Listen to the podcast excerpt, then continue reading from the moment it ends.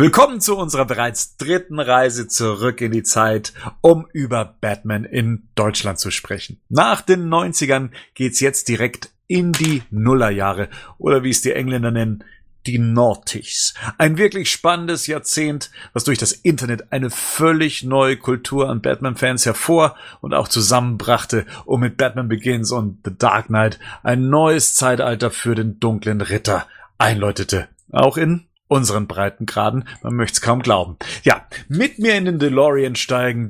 Diesmal wieder mit ein. Der Gerd. Guten Abend. Guten Abend, Bernd. Grüß dich. Hi. Und der Henning ist auch mit dabei. Moin. Äh, um uns mal gleich wieder zu verorten, Herrschaft, nennt noch mal eure Jahrgänge, damit wir wissen, ähm, wie wir, wenn wir jetzt über die Nullerjahre sprechen, auch von welchem, von welcher Altersspanne wir sprechen. Muss ich? Ja, es tut mir leid, Gerd, aber ich glaube, der Zug ist abgefahren. Alles klar. 66. Also 1966 geboren. Jahrgang. Nur um das richtig zu stellen, zu deinen Gunsten. Ähm, Henning? Äh, 1983. 80er bei mir, ah, noch die 70er mitgemacht, ganz knapp. 1979. Ja, wo befandet ihr euch denn zu dem Zeitpunkt, also zum Beginn der 2000er? Äh, Was waren da so eure Vorlieben? Wart ihr Fans auch von anderen Sachen und äh, auch so im Leben? Wo standet ihr da gerade zu dem Zeitpunkt Anfang 2000? Henning? Ende der Schulzeit, also dann Abiturzeit war das auf jeden Fall Oberstufe.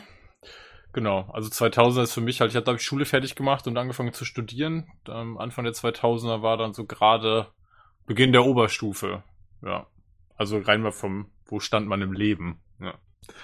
Ähm, Gerd, wie war es bei dir? Anfang 2000? Ja, da war ich im Prinzip ja schon mittendrin in diesem Medien, in, mit diesem, in diesem Medienbusiness. Ne? Wir hatten also, zu dem Zeitpunkt hatte ich also schon im Bereich CGI-Animation äh, gearbeitet. Wir hatten, haben auch selbst Independent-Filme produziert. Also ich war halt in der Beziehung äh, zu, zu dem Zeitpunkt äh, äh, hoch motiviert äh, und man wollte unbedingt in diesem ganzen Medienzirkus äh, weiter bestehen äh, und äh, fand auch alles einfach ganz toll, was kam, gerade was aus äh, diesem Bereich CGI Computeranimation aus Amerika kam. Wie gesagt, weil ich habe ja selbst halt drin gearbeitet. Äh,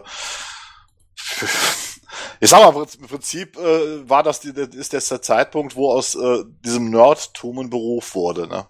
Also stand auf jeden Fall schon mitten im Beruf. Ich war, ich, ich, ich war mitten im Berufsleben, ich habe Geld verdient, äh, wie gesagt, äh, was ich gerade schon sagte, ne, wie gesagt, ich, jetzt kaufte ich auch wieder Merchandising und das war halt teures Merchandising, weil man sich halt leisten konnte, ne? Und äh, war ja auch alles viel cooler, weil es aus Amerika kam. Also zu, de zu dem Zeitpunkt hatte ich halt so ein großes Problem mit deutschen Comics. Ne? Ich habe halt keine deutschen Comics mehr gekauft, sondern ich hatte halt nur noch US-Comics, weil das war ja in Anführungsstrichen cooler und so weiter, ne? Und habe halt jede Woche ja, äh, bei meinem örtlichen Comic-Händler äh, Dutzende Hefte abgeholt, äh, Mhm.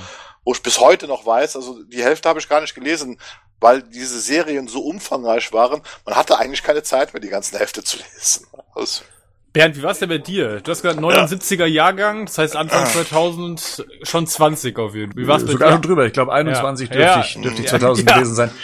Ähm, war ich gerade fertig mit dem äh, Studieren. Ich habe Mhm. Grafikdesign studiert in München und war kurz davor, meine erste Arbeitsstelle in einer großen Münchner Werbeagentur anzutreten. Von dem her, ja, Flügge gewesen auch. Bin ausgezogen von zu Hause, bin auch dann eben aus, aus Ingolstadt eben 100 Kilometer weiter nach München dann auch gezogen und äh, mehr oder weniger dann auf mich allein gestellt.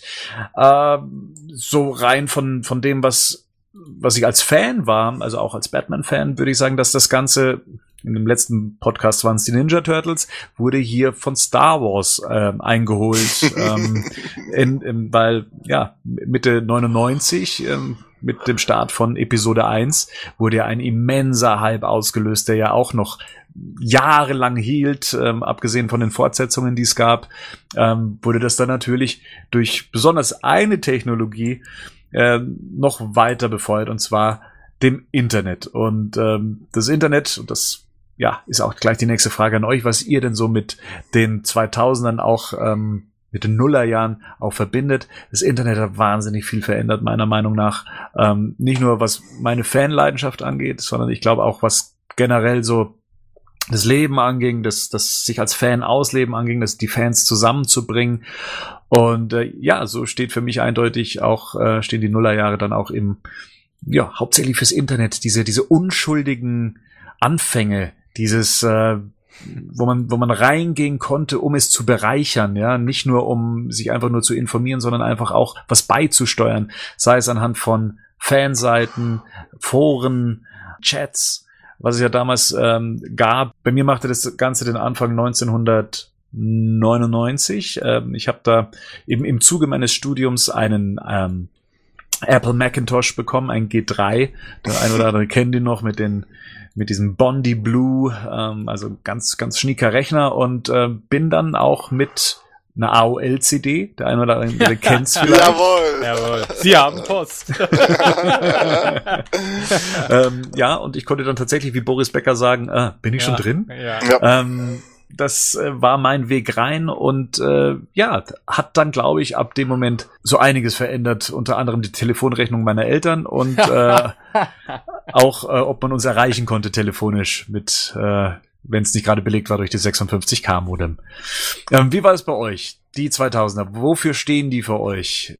Also es ist erstmal so wie bei dir. Also das Internet, wir hatten es halt firmentechnisch schon ein bisschen früher. Ne? Also wir hatten so schon äh, äh, 96, 97 hatte ich schon mit dem Internet zu tun, aber da war halt, ich sag mal noch die Pionierzeit. Ne? Und damals fing ich halt schon an, diese ganzen amerikanischen Gerüchte-Seiten, die gibt es heute gar nicht mehr, ne?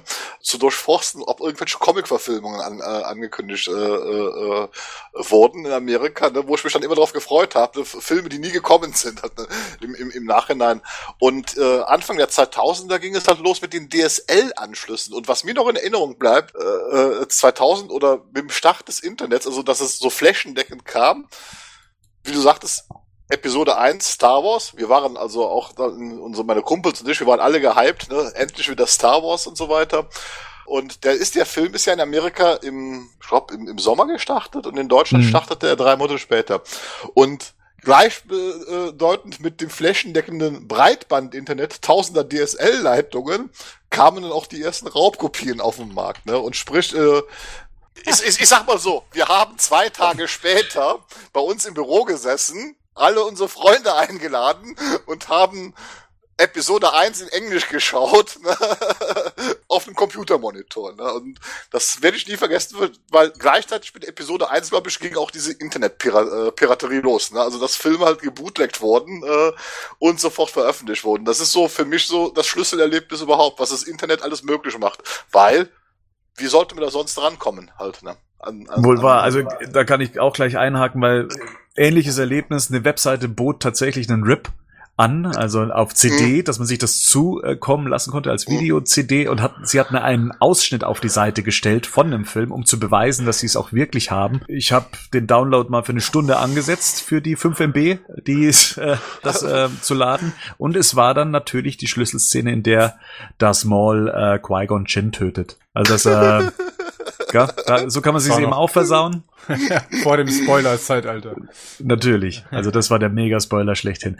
Henning, bei dir. Bist ja etwas jünger, aber war für dich auch schon Anfang 2000 das Internet da oder kam das, äh, zog das erst später bei dir ein? Nee, wir hatten es relativ früh zu Hause. Also 99 äh, haben wir es auf jeden Fall zu Hause schon gehabt. Ähm, halt da noch, wie gesagt, über, über Modem äh, und auch AOL. Ich bin dann 2000 damals ähm, zu meinem Vater gezogen und den habe ich relativ schnell breitschlagen können, äh, einen der ersten DSL-Anschlüsse irgendwie zu holen, die damals ja relativ teuer waren. Hm. Ähm, ja, und ich glaube, das, das war es für mich so, dass ähm, mit dem Internet, was ich so als Schlüsselerlebnis habe, ist tatsächlich äh, zum einen auch äh, irgendwie Napster. Das war so das, was damals so Mhm. echt Ja. krass war. So, also was auch in der Schule irgendwie so äh, Napster und Tauschbörsen und so Geschichten und ähm, und vor eBay. Also eBay war für mich, das Ja. muss ich tatsächlich sagen, eBay war für mich so eine, ähm, das hat ganz viel dazu beigetragen, dass ich dieses Feuer ähm, so mein, von meines Fanseins wieder, wieder entflammt hat. Also weil ich, ich weiß, dass ich damals relativ schnell, nachdem ich äh, dann nach Darmstadt gezogen war, ich bei Ebay irgendwie unterwegs war, mir ein Konto aufgemacht habe und eins der ersten Sachen war irgendwie zu gucken, was gibt's so in der näheren Umgebung, äh, wo man vielleicht auch mal so direkt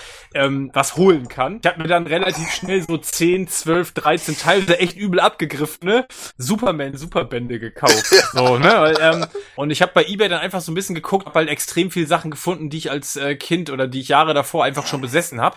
Und da habe ich so gemerkt, okay, das wird wieder wach in mir. So und dann habe ich mir ganz viele Sachen einfach nochmal gekauft äh, und habe angefangen äh, wieder Sachen ähm, zu sammeln. Für mich war das halt dieser riesige Online-Flohmarkt, der es ja einfach auch ist. Äh, damals ja, aber noch nicht von Händlern äh, dominiert, wie das heute richtig, der Fall ist. Richtig. Und das war so, das war so krass, weil damals gab es ja, glaube ich, heute ich bei eBay heute Schnäppchen zu finden ist ja faktisch unmöglich. Also das das ist ja das ist ja kaum mehr vorhanden, aber damals war das wirklich so, das war wie so eine Goldgrube gefühlt, irgendwie für Merchandise und Comics, weil du ganz viele Sachen Leute da einfach Kram reingestellt haben, den sie halt loswerden wollten und teilweise ja auch dann Preise veranstaltet wo du gesagt hast, ah, geil, gib her, ne, nimm ich sofort und das war so für mich so eine die Goldgräberzeit.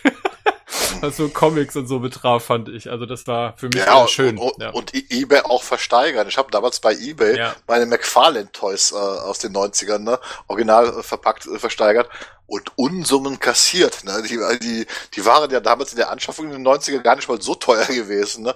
Und die sind teilweise, äh, das war doch D-Mark zu hunderten D-Mark weggegangen. Ne? Ich habe da immer nur äh, auf, äh, drauf geguckt auf die Auktion ne? und das ging immer höher, das ging immer höher. Ich dachte nur, das ist ja absoluter Wahnsinn. Ne? Das war ist heute alles leider nicht mehr möglich, ne? in, in der Form. Ne? Ja, aber ja. weil heute halt Preise verglichen werden können, ne? Und Leute einfach Orientierungsgrößen haben, was wie viel wert ist und das Angebot natürlich auch vielfältiger ist. Also damals, wie gesagt, ich habe dann damals immer ein, eingegrenzt, keine Ahnung, Suchradius 20 Kilometer, ne, wo man auch ohne Auto noch irgendwie hinfahren konnte, um irgendwie Comics zu kaufen und äh, weißt du, dass es auf jeden Fall cool war, irgendwie irgendwo hinzufahren mit Bus und Bahn so irgendwie und jetzt, äh, oh, gleich hole ich mir Comics und so.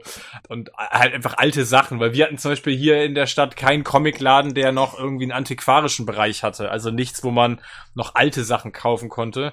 Ähm, und gab jetzt ja auch nicht jede Woche einen Flohmarkt, besonders nicht irgendwie zu den kälteren Jahreszeiten. Von daher war das schon ähm, äh, eine schöne Sache am Anfang und wie gesagt, hat viel dazu beigetragen, dass ich bei mir diese Leidenschaft halt einfach wieder äh, neu gezeigt oder dass ich die neu entdeckt habe. Ja. eBay war auch bei mir ein Thema. Also mein erster Einkauf war tatsächlich eine Batman-Lampe von 1989, die ich als Kind immer haben wollte. Und das war jetzt die Möglichkeit, sie mir endlich zu holen der ein oder andere Einkauf folgte dann auch noch. Könnt ihr euch noch an eure erste MP3 erinnern, die ihr, die ihr so mehr oder weniger legal runtergeladen habt? Um, ähm, The New Radicals, Someday We'll Know, hieß das Ding. Äh, mhm. Äh, ich hatte davon, ähm, irgendwie bin ich nicht auf diese, nicht darauf gekommen, mir das Album davon irgendwie zu kaufen. ähm, ich weiß nicht warum. Ich hatte mir damals aber ähm, als auf Viva damals noch Viva, das klingt irgendwie so, als wenn man über ein anderes Leben spricht, als auf Viva noch Musikvideos gelaufen sind, ähm, habe ich, äh, ich hatte damals den Video, äh, den Fernseher mit einem Videorekorder verbunden und hab äh, und ein Kassettendeck. Und dann konnte ich quasi äh, Musikvideos nur die Audiospur aus dem Fernsehen aufnehmen. Und ich hatte davon so eine abgeleierte äh, Aufnahme und habe das erste äh, war, ich war total ähm, fand das total genial, dass ich dann über Napster eine vernünftige Version dieses Liedes endlich hatte, wo nicht so viel Rauschen drauf war von dieser äh, billigen VHS oder Fernsehaufnahme. Das war auf jeden Fall der erste Track, den ich, glaube ich, runtergeladen habe. Ja, nachdem ich auch gesucht habe, aktiv. Gerd, du hast natürlich Chartmusik geladen. Nee, das erste, was ich bei Napster geladen hatte, war mir, mir ein Kumpel drauf, äh, darauf aufmerksam gemacht hatte. Und zwar war damals ähm, äh, also, oder ist ja heute noch, wenn du heute eine Soundtrack-CD kaufst oder einen Soundtrack kaufst, der ist ja nie vollständig. Ne? Und auf Napster hatten die ersten Enthusiasten den kompletten Score von Superman the Movie hochgeladen. Und zwar wirklich den kompletten Score. Ne? Also den konnten wir gar nicht kaufen. Das war das erste, was ich bei Napster runtergeladen hatte. Als MP3. Ja, merk schon, ich habe wieder den besten Musikgeschmack bei, und zwar Sascha, We Can Leave the World Behind. Schönes Lied. Habe ich auch bis heute noch. Ja. War dann das Internet für euch auch schon etwas, wo ihr sagt, hey, ich suche mal hier nach, nach, ja, wie kann ich das Internet nutzen, um meine Batman-Leidenschaft zu frönen? Oder war das dann noch gar nicht so ein, so ein großes Thema. Es gab ja auch Fanclubs, die äh, noch ganz klassisch, ich nenne es jetzt mal analog, unterwegs waren, wie den äh, Dark Knight Fanclub. Der ein oder andere wird die zwei Namen hinter diesem Fanclub äh, vielleicht sogar kennen, Peter und Luise. Die haben nämlich schon so Ende der 90er ein Batman Fanclub aufgemacht, den Dark Knight Fanclub und eben auf Papier auch ähm, ein, ein Magazin rausgebracht. Ich habe das nie in Papierform gesehen, konnte das jetzt auch nur nachträglich recherchieren, aber die haben dann Ende 99 in die ähm, 2000er rein dann eben das ähm, dem einen oder anderen noch bekannt sein dürfte, Batmans Batman.de ins Internet gebracht. Also eigentlich die größte Batman-Community zu der damaligen Zeit. Gab auch noch Batman.de. Ich weiß gar nicht, was da damals drauf war. Ich, ich glaube, das war auch in, in privater Hand. Und äh, Batman.com. Und es gab sogar eine Batman and Robin Webseite, ähm, die das PlayStation-Spiel beworben hat. Ich glaube, der Film wurde auch beworben. Also da war Warner Bros. auch schon sehr früh mit dabei. Und ja, das Internet hat natürlich alles dann auch globaler äh, gemacht. Natürlich sprechen wir hier von Batman in Deutschland, aber in dem Fall war es dann nicht mehr nur Batman in Deutschland, sondern das war eben Batman im Internet. Ne? Was habt ihr denn da so abgegrast an äh, Websites zu der Zeit? Also so Fan-Webseiten habe ich eigentlich mir gar nicht angeguckt. Äh, so mit Fanclubs und so weiter hatte ich da äh, zu dem Zeitpunkt überhaupt nichts am Hut, muss ich also ganz ehrlich sagen.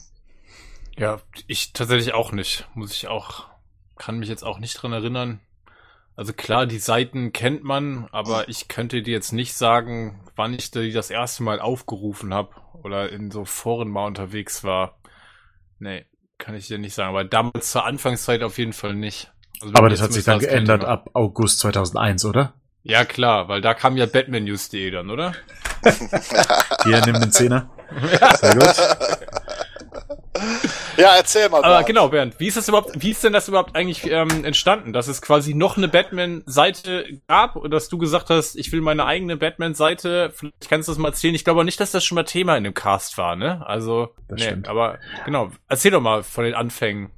Ich glaube, ich, glaub, ich habe gerade 2001 gesagt, das ist natürlich falsch, das war im August 2000. Äh, tatsächlich war Batmans.de damals mein ähm, mein Sprungbrett letztendlich, weil die Seite hat sich ja wirklich um alles gekümmert, thematisch, um Comics, um die Filme, um die Fans, um Fanart und so weiter. Äh, nur das Thema Film kam mir persönlich zu kurz und äh, ich bin Batman-Fan durch die Filme geworden und ich dachte, ich habe so viel zu geben an Informationen und äh, wie vorher schon gesagt habe, das Internet lebte ja von uns Nerds, ja, befüllt zu werden, Informationen weiterzugeben, die wir teilweise nur in Büchern haben, zu scannen, äh, abzuschreiben und so weiter. Das war ja damals mit unsere, unsere Aufgabe, um all unser Wissen da eben im Internet zu lagern. Und ich habe ja gerade eben meine, äh, mein Studium zu Ende gebracht und wir hatten eben auch Webdesign mit als ein der, der Themen und ich habe dann eben die Sommerpause, bevor ich dann eben äh, in die Arbeitswelt einstieg, genutzt, um dann eben meine erste eigene Webseite ins Netz zu bringen und das war dann eben äh, batmannews.de, damals noch unter äh, batman-news.exit.de, was dann dann kurz darauf eben zu batmannews.de wurde und äh, ja, da war es dann eben auch. Ähm, die Konkurrenz für batmans.de in dem Fall. Aber wir haben uns dann eigentlich ähm, auch recht recht gut dann vertragen, was ja dann sogar später dazu führte, dass wir gemeinsam das Batman-Forum zum Laufen brachten und auch mal kurzzeitig ein Website-Portal hatten, bei dem die ganzen Batman-Websites, die deutschen, eben im Verbund zu sehen waren. Das nannte sich damals Gotham Knights, das Portal. Ja, das ist es mal so kurz gesagt. Also ähm, es war eigentlich eine Idee, äh, während den Sommerferien die Seite ins äh, Netz zu bringen. Und dass das jetzt schon fast, äh, ja, die ist jetzt, ja, klar, die ist jetzt volljährig geworden, die Seite. Die ist, das ist jetzt 18 Jahre her. Und gibt's immer noch, muss man dazu sagen. Ist ja auch heutzutage nicht mehr selbstverständlich. Weil auch die vielen Websites, die es damals gab, die vielen Fan-Websites, ähm, die aufgeploppt sind, verschwinden dann natürlich auch mit den Menschen, weil die, ähm, das, weil das verdammte Real Life dann irgendwann mal einsetzt. Das kam bei mir anscheinend erst recht spät und äh, bin dann bin dann übrig geblieben. Ja, das ist eigentlich so die Geschichte dazu. Mhm. Interessant. Wie hast du jetzt die ganze Zeit die Sachen am Leben erhalten? Ich sag mal, du hast ja relativ früh angefangen und wenn ich mir jetzt mal die, die, die Zeit äh, äh, nehme, bis ähm, Batman Begins, dann im Kinokram, das ist ja fünf Jahre lang eine extreme Durststrecke. ja, davor ja eigentlich auch schon, ne? Das darf man ja nicht vergessen, dass wir ja. seit 97 ja schon auf, dem, auf den nächsten Batman-Film gewartet haben. Und die Zeit war auch sagen wir mal, etwas einfacher gestrickt, was Gerüchte anging. Es waren eigentlich noch viel mehr. Ähm, aber wenn, dann waren sie zumindest richtiger. Wir haben die Zeit eigentlich gefüllt mit Berichten über die Schauspieler, die sich für Batman und Robin schämen. Es gab die ersten Gerüchte zum Batman Beyond Film, der mhm. kommen sollte. Es gab Gerüchte zu einem Batman Year One Film von Darren Aronofsky, ja. der auch kurz davor war, umgesetzt zu werden. Wir hatten dann über den Lauf der Zeit natürlich auch das Wolfgang Peterson Projekt mit äh, Batman mhm. vs. Superman. und den Catwoman-Film, der dann auch noch kam. Ja, also es gab schon die Themen, äh, die auch das Fandom damals schon beschäftigt haben und ähm, es, es war nicht schlecht. Unter anderem eben auch ein neuer Animationsfilm, der ins, äh, der in den Handel kam und zwar äh, Batman of the Future. Der Joker kehrt zurück. Das war übrigens meine erste Bestellung bei Amazon. 2001, ähm, genauer gesagt am 2. März 2001, äh, habe ich mir es als VHS nach Hause kommen lassen. Mein erster Online-Einkauf ähm, bei Amazon. Wahnsinn. Wart ihr damals Fans von äh, Batman of the Future oder war das für euch dann schon so, wow, nee, das hat mit dem dunklen Ritter, den ich mag, nichts zu tun, weil nur Bruce Wayne ist für mich Batman? Äh, ich habe mir zumindestens, äh, ich glaube, die erste Staffel fast komplett angeschaut, allerdings noch in Englisch, also noch weit vor der deutschen Fernsehausstrahlung, äh, weil ich da aufmerksam gemacht worden bin durch diesen amerikanischen Comic-Katalog Previews ich weiß nicht, ob du den kennst. Also, wenn man früher in den Comicläden war, in Amerika gab es halt immer jeden Monat so einen Katalog. Und da konnte man sich damals die VHS-Kassetten dazu schon bestellen, also noch bestellen in Amerika. Und ich habe mir also da die erste Staffel bestellt, weil die Serie da in diesem Previews halt extrem gehypt wurde, ne? Von den Machern von Batman The Animated Series und ähm, es gab auch eine Comicreihe dazu. Ich habe auch die ersten zwei, drei US-Comics dazu gelesen. Also ich finde die, ehrlich gesagt, die Idee fand ich eigentlich nie schlecht und äh, schlecht gemacht war die Serie auch nicht, soweit ich das jetzt heute noch beurteilen kann. Ja, ich muss zu meiner Schande gestehen, ich glaube, ich habe von Batman Beyond vielleicht zwei Folgen gesehen. Ähm, das schon lange her. Ich kann es also tatsächlich nicht beurteilen. Ich kann dazu auch leider nichts sagen. Also mein Fall war es damals zumindest nicht, wie das sich heute äh, darstellen würde, weiß ich nicht. Vielleicht muss ich die nochmal nachholen. Muss man die nachholen? An euch beide? Bernd vielleicht auch? Du hast noch nichts dazu gesagt. Äh, lohnt ja. sich das? Muss ich die nachholen? Hm, also, oh, gute Frage. Also für mich ist es immer irgendwie so das Stiefmütterchen ähm, der, der Batman-Zeichentrickserien. Das liegt wohl mit äh, daran, dass eben nicht Bruce Wayne im Kostüm steckt, sondern eben ein Nachfolger. Ich gehöre eben zu dieser Sorte Fans, die da gerne das Original sehen wollen. Ich meine, Bruce Wayne spielt mit und es spielt in einem Universum und es spielt in einer recht abgefahrenen Zukunft und mehr oder weniger ähnelt es auch den Gegnern, ähm, die wir äh, auch aus der klassischen Zeichentrickserie kennen und hier und da tauchen auch tatsächlich noch welche auf. Das, es hat schon ähm, es hat schon seinen Reiz, finde ich, aber es hat für mich nie den Level erreicht wie die Animated Series. Und ähm, aber es schließt sie gut ab, ähm, sagen wir es mal so. Und was dann später mit der mit der Justice League Zeichentrickserie dann auch tatsächlich zum zum Abschluss gebracht wird und das also dieses dieses Bruce Timverse oder dieses Diniverse wird äh, da, da ist es halt ein großer Teil davon und hat schon seine Berechtigung aber ja ich finde ich weiß, da draußen gibt es viele Fans und viele wünschen sich auch ähm, oder können sich eine weitere Verfilmung da so äh, sogar von vorstellen. Das konnten auch Anfang der 2000er tatsächlich auch ähm, Leute bei Warner Bros. Aber für mich ist es nicht der wahre Batman. Es tut mir leid. Genau, über solche Sachen hat man gesprochen. Oder dass zum Beispiel die Batman Edition rauskommt, weil DVD waren auch ein recht äh, neues Medium. Wir erinnern uns, äh, Warner Bros. war recht früh mit dabei ähm, als ähm, äh, Partner der DVD und so waren auch die äh, waren schon die kompletten Batman-Filme damals draußen. Noch in diesem komischen Slipcover oder wie, wie nennt man das? Dieses so ein eigenes Aufklappcover. Ja, ja, das war so Pappe ne? und dann äh, das Inlay äh, oder der Rahmen war aus Plastik und der Rest war aus Pappe. Das war auch nicht sehr stabil und sah immer hässlich aus. Es, es hatte einen speziellen Begriff, das stimmt. Auch inhaltlich, die DVDs, weil sie waren halt recht plain. Das war auch für Warner so ein typisches Ding.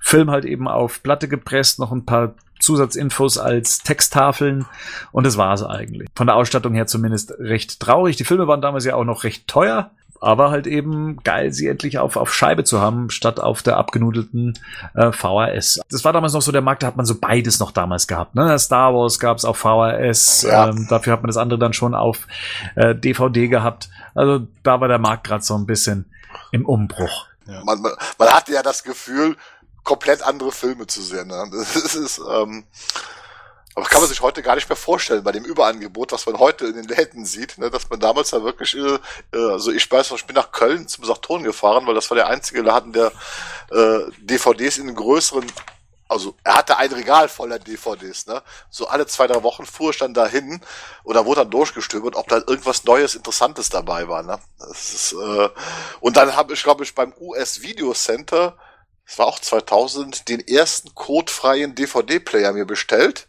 den die hm. gemacht haben, um amerikanische DVDs kaufen zu können. Boah, und waren die DVDs am Anfang teuer, ne? Ja, ach, äh, leck mich, ey, sieb, leck mich. 70, 80 Mark teilweise. Ja, genau. Wahnsinn, ey. Ich meine, gut, okay, wenn man das umrechnet, läuft das fast wie bei jedem neuen Format auf mhm. den gleichen Preis raus, ne? Also ich glaube, Blu-rays und HD-DVD sind ja auch so mit 30 Euro gestartet, so wie ja. DVD jetzt auch, aber das war damals schon echt heftig. Also mhm. 60, 70 Mark. Äh, ich weiß damals noch, dass mein äh, mein Bruder hatte relativ früh so die Matrix. Das war auch noch in diesem alten, wie hießen denn die? Snapper oder so hießen die. Ja, ich weiß jetzt, ich komme nicht drauf, aber ja, ja, ihr wisst, was ich meine, genau. Mhm. Und äh, Titanic hatten wir auch. Also mal, ich sehe gerade, stimmt das, dass Batman, also der Tim Burton Batman auf DVD schon 98 erschienen ist in Deutschland? Das kann doch nicht sein, oder? So das ist recht schon? früh schon erschienen. Also ich habe ihn schon in Videotheken gesehen, bevor ich selber einen ähm, DVD-Player hatte. Also die müssen mit das ah, Medium okay. gelauncht haben, glaube ich. Ja, ja, also ja gut, 97, ja, okay. 97 war der Start der DVD. Die erste DVD, die ich mir gekauft habe, war 98, 12 Monkeys von Concord. Das war, damit wurde damals, ich glaube, irgendwie ein Panasonic-Player beworben. Wenn man sich diesen Panasonic DVD-Player kaufte, gab es halt 12 Monkeys von Concord diese DVD dazu, mit diesem Bruce Willis-Film.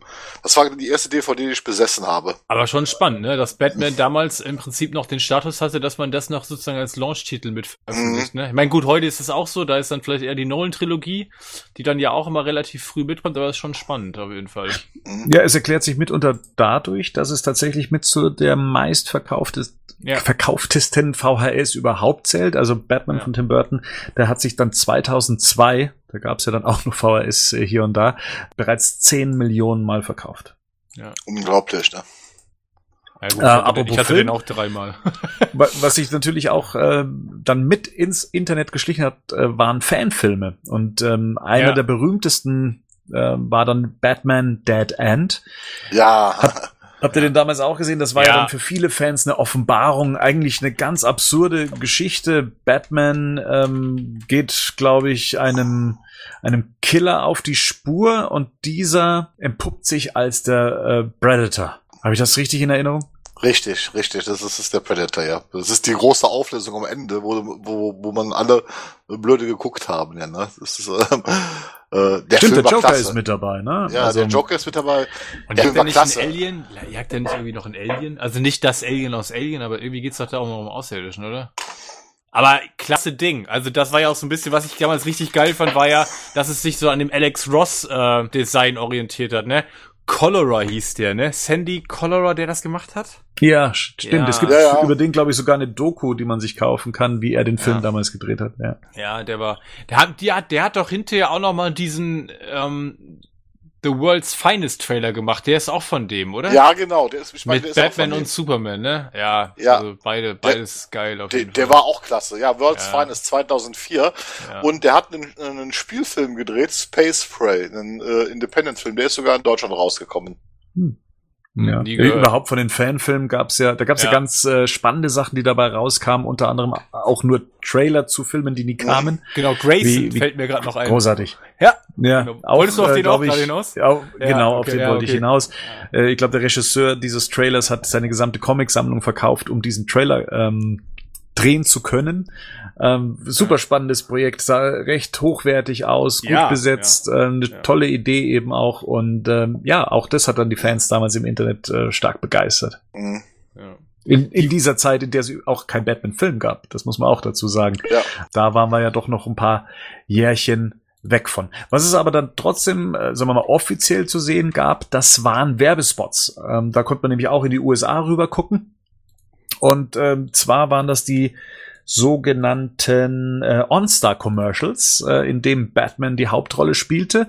Das äh, Tim Burton Batmobile vorkam, ähm, ein Darsteller, der, ich glaube, das war der Panther-Suit, den er dann eben tragen durfte und Michael Guff als äh, Alfred auch wieder mit an Bord war.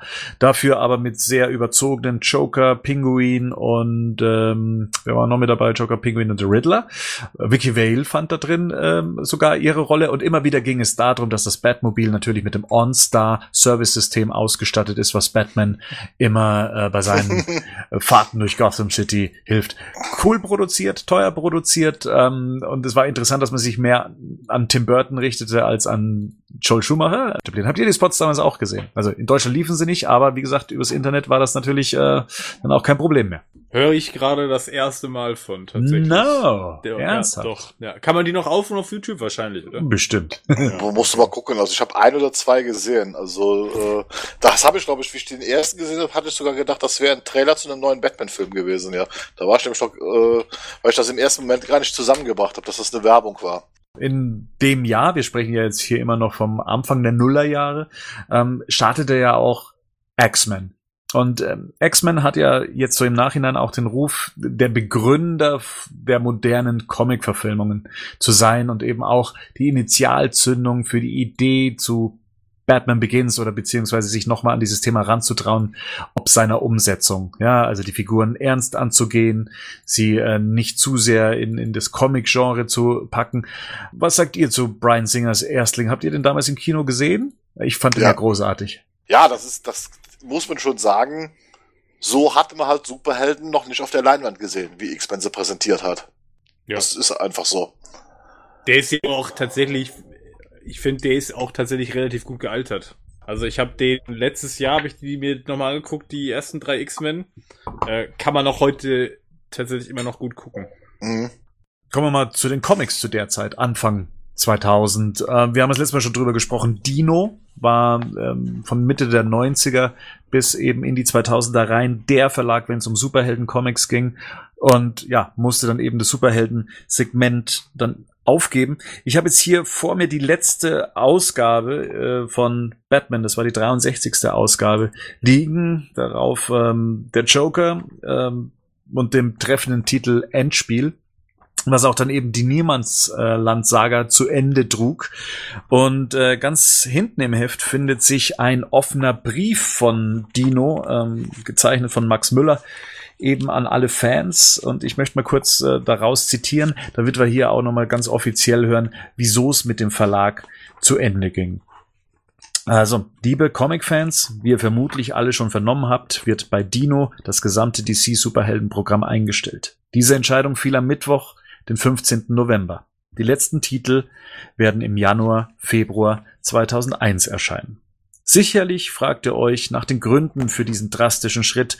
Wie immer kommen bei so einer tragenden Entscheidung diverse Dinge zusammen. Hauptgrund war sicherlich die schlechte Verkaufssituation der Superhelden-Comics, die durch die Titelflut der letzten Jahre ausgelöst wurde. Der gesamte Bereich Superhelden war dadurch im Jahr 2000 hoch defizitär. Ein weiterer Grund liegt in der Gesamtsituation bei Dino. Die Dino AG konnte im Jahre 1999 ihr bisher bestes Geschäftsergebnis präsentieren. Durch das Kapital, das mit dem Börsengang im Oktober 1999 an Dino floss, waren wir in der Lage, in vielen neuen Geschäftsfeldern zu investieren und somit das Wachstum von Dino zu sichern. Investiert wurde in den Aufbau eigener Rechte, in unsere New Media Abteilung, die Merchandising Abteilung und das Auslandsgeschäft, das ja schon 2000 in Frankreich mit den Simpsons und mit Digimon starten konnte. Die Investitionen waren leider nicht wie geplant durch unser Kerngeschäft Buch, Magazin, Comic zu kompensieren. Einige unserer Printprodukte konnten leider den positiven Trend aus dem Jahr 1999 nicht fortsetzen. Einige wenige schrieben gar rote Zahlen. Bisher konnten wir diese für das Verlagswesen normale Entwicklungen problemlos mit unseren Topsellern ausgleichen, aber im Jahre 2000 hatten wir die neue Situation, dass die Topseller nun auch die Kosten aus den neuen Geschäftsfeldern tragen mussten. Das, kombiniert mit allgemein höheren Kosten, hat unser Geschäftsergebnis 2000 ins Negative rutschen lassen. Als Reaktion darauf mussten wir unprofitable Geschäftsfelder einstellen. Die unprofitabelste Produktgruppe im Comic-Bereich waren dabei leider die Superhelden-Comics. Für das Dino-Comic-Team ist die Enttäuschung natürlich ebenfalls sehr groß. In unserem Team gibt es mehrere Leute, die nur wegen den Superhelden zu Dino gekommen sind.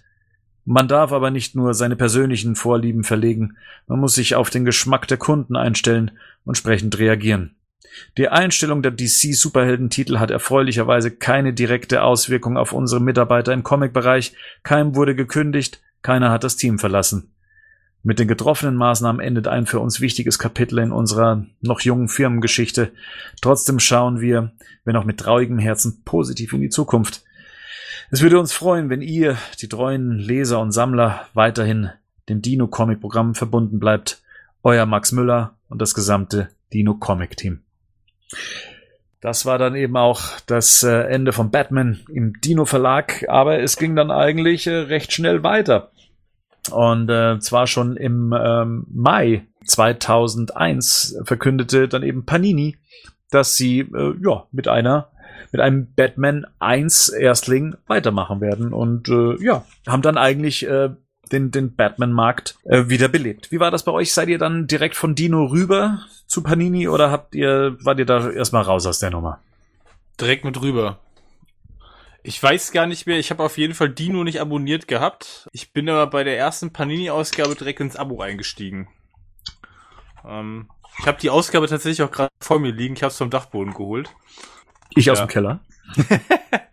äh, ich muss auch ganz ehrlich sagen, ich habe ähm, mit der Reihe, also mit der ersten Dino, äh, mit der ersten Panini-Reihe, wir kommen ja mal zu, die haben ja nochmal neu gestartet. Ich glaube, das erste die haben ja irgendwie so, ich weiß jetzt nicht, 20 Ausgaben sind das, 21 Ausgaben? Wie viel sind das? Äh, insgesamt waren es 27 Ausgaben, die sie rausgebracht 27, haben. 27, genau. Und mhm. dann ging es ja bei eins weiter, ne?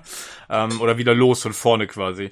An die habe ich echt richtig gute Erinnerungen. Ich müsste wieder mal durchlesen. Was ich auf jeden Fall weiß, ist, dass diese Gotham Knights, also hieß ja das amerikanische Heft, was veröffentlicht worden ist in dem in den ähm, Heften. Ähm, irgendwann wurde kam da glaube ich noch eine andere amerikanische Heftreihe mit rein. Die wurde aber von einer Frau geschrieben was äh, eine absolute Seltenheit war. Divine Grayson hieß die oder Devin Grayson. Ähm, ich bin, mir ist mir ist tatsächlich im ähm, das war das erste Mal, dass mir eine weibliche Autorin äh, bei Superhelden-Comics begegnet ist. Äh, und die Geschichten, die habe ich extrem gut in Erinnerung. Das Einzige, was ich äh, tatsächlich äh, so ein bisschen heute, was mir so ein bisschen missfällt, ist das Lettering.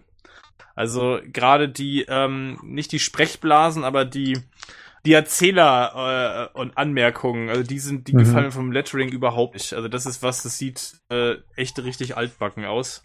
Da ich das auch mit Groß- und Kleinschreibung ist und teilweise mit Fettdruck äh, die ganze Zeit sich über die Seite zieht, irgendwie, das, äh, das finde ich vom Design oder vom, vom Lettering, vom Design des Letterings finde ich das ein misslungen. Aber die Geschichten habe ich extrem gut in Erinnerung behalten. Ja, unter anderem haben sie dann eben auch Klassiker rausgebracht wie Dark Victory, haben sich auch den anderen Superhelden dann auch gewidmet. Äh, mit Superman ging es ja auch dann direkt ja. weiter. Green Arrow haben sie auf jeden Fall auch rausgebracht. Da, da gab es auch was von. Genau. Richtig. Und, und äh, The Killing Joke, die haben ja auch so eine, die haben diese Detective Comics Reihe gemacht, ne, wo sie so Batman Klassiker veröffentlicht haben. Also das Detective Comics 1 war auf jeden Fall The Killing Joke.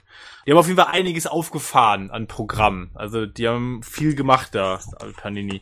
Ich glaube, die hatten ja vorher, die waren glaube ich ein Jahr vorher oder zwei Jahre vorher, weiß ich gar nicht, einer von mit mit Wann sind die mit Marvel gestartet? 99, 2000? Das war 1997. Ja, okay, 97, ja. Ja, und es ist ja auch ein Novum, dass tatsächlich äh, beide Labels bei ja. einem Verlag sind. Ähm, nicht nur das, ich meine, die haben natürlich auch noch weitaus mehr. Man sieht auf der Rückseite der ersten Ausgabe ja auch noch ja. Generation Comics und Planet Manga. Genau. Also das, äh, das glaube ich, so ver ich sag mal, dass sich die Konkurrenz bei einem Verlag befindet, das äh, ist schon sehr spannend und äh, tatsächlich, glaube ich, recht selten. Ja, total. Panini ging ja mit einem Preis von 7 D-Mark 95, das sind 4,05 Euro an den Start. Ähm, für die letzte Ausgabe hatte Dino 9 D-Mark 90 verlangt, was aber auch mit 108 Seiten bestückt war. Also die regulären Ausgaben dann auch bei Panini hatten ja 52 Seiten. Ähm, ja, das kann natürlich schon ins Geld gehen. Äh, insgesamt, Panini ist natürlich ein wahnsinnig professioneller Verlag. Man merkt das auch an. Also sie haben sich für mich gefühlt auch gar nicht mehr an die breite Masse mit ihren Veröffentlichungen dann gewendet, sondern sie wussten ganz genau, das, was wir als ähm, Käuferschicht haben, das sind Fans. Ähm, das sind Leute, die auch sich mit Comics auskennen. Das ist vielleicht jetzt eine kleinere Gruppe, als es vielleicht noch bei Dino der Fall war. Äh, sind ja nicht spärlich mit ihren Comics rausgegangen. Die hatten ja doch eine ganz breite Palette, die, äh, die sie da aufgefahren haben. Das war ja eigentlich auch sehr beeindruckend. Zu dem Zeitraum, so um 2001 rum, war ja auch auf dem Videospielsektor Batman vertreten. Für die PlayStation gab es ein Spiel, was ich selber nie gespielt habe, Gotham City Racer. Ähm, kennt das jemand von euch? Hat das jemand gespielt? Ja, ich. Ist das ein Rennspiel? Das klingt zumindest danach. Ja. Oh, das klingt sehr begeistert. Okay. Oh ja, und wir wissen ja, was wir was es ja, sonst mit Rennspielen Bat steht. Batmobile. Ne? Ja, richtig. ja. Nein, es ist, ein, ist ein, also wenn ich das so noch in Erinnerung habe, ist es ein sehr schlechtes Rennspiel. Batman Vengeance, hast du das gespielt? Das basiert ja auf der Animated Series und war schon für die nächste Generation, wie die PlayStation 2 und äh, für den äh, Gamecube, glaube ich, auch. Äh, ich habe den Gamecube ausgelassen, PlayStation 2 hatte ich. Henning, du hast es auch nicht gespielt, nehme ich an. Nee, ich bin da tatsächlich, das war eine Phase, wo ich gar keine Konsole hatte. Ich habe mir dann erst wieder 2000, das muss auch spät, 7 oder 8 eine Xbox geholt. Die zwischen die Jahre habe ich nur PC gezockt. Das heißt, wenn das nicht für den PC rausgekommen ist, ich bin mir gerade nicht sicher, dieses Racers ist nicht für den PC rausgekommen. Bei Batman Vengeance wäre ich mir jetzt nicht sicher. Ich kann sein, das habe ich, ich glaube, das habe ich auf jeden Fall mal irgendwann nochmal nachgeholt. Das habe ich auf jeden Fall mal ange, angespielt, aber wirklich überzeugend fand ich das nicht. Hm. Hat euch denn die DVD-Veröffentlichung von Batman hält die Welt im Atem 2002 überzeugt? nicht gekauft, nicht gekauft. Ernsthaft nicht? Nee, ernsthaft nicht. Wie gesagt, ich... Äh, Raus! Was ein Frevel. Was ist hier los? Wie gesagt, das, ihr, ihr habt das anders in Erinnerung wie ich. Ne? Für mich ist, äh, war das halt... Äh, ja. Einfach kein Thema, ne? Das hatte für, das hatte für mich nichts, das hatte für mich nichts mit Batman zu tun. Ne? Ich fand das nur albern. Habe ich ja schon mal erläutert. Ne? Ja. Die Veröffentlichung war auf jeden Fall im deutschen Sinne sehr interessant, denn es fehlte dieser Veröffentlichung teilweise ähm, die deutsche Tonspur. Da sind bestimmte Dialoge nicht mit, ähm, ja, äh, nicht mit der deutschen Tonspur unterlegt worden. Den Grund dafür, hm, den hat man nicht rausgefunden und ich bin mir sehr, sehr sicher, dass die Dialoge in der ZDF-Ausstrahlung damals mit dabei waren, weil ich sie fast mitsprechen konnte. Also weiß ich nicht, was da schief lief, aber war interessant. Ja, 2002 war ja das große Jahr von Spider-Man. Der kam da ins Kino und hatte ja da auch ein bisschen den Blick auf Comic-Verfilmungen verändert. Sam Raimi, Spider-Man, habt ihr wahrscheinlich damals auch gesehen. Wie ja. war da so euer Eindruck von? Ist das das, was man unter einer perfekten Comic-Verfilmung versteht? Nee, also für mich, also ich bin damals, ich war erstmal froh, überhaupt einen Spider-Man-Film zu sehen, ne? weil da habe ich äh, genauso lange drauf gewartet wie auf einen äh, neuen Batman-Film. Ähm, einfach weil ich halt noch diese 70er Jahre Fernsehserie im, im, im, im Hinterkopf hatte.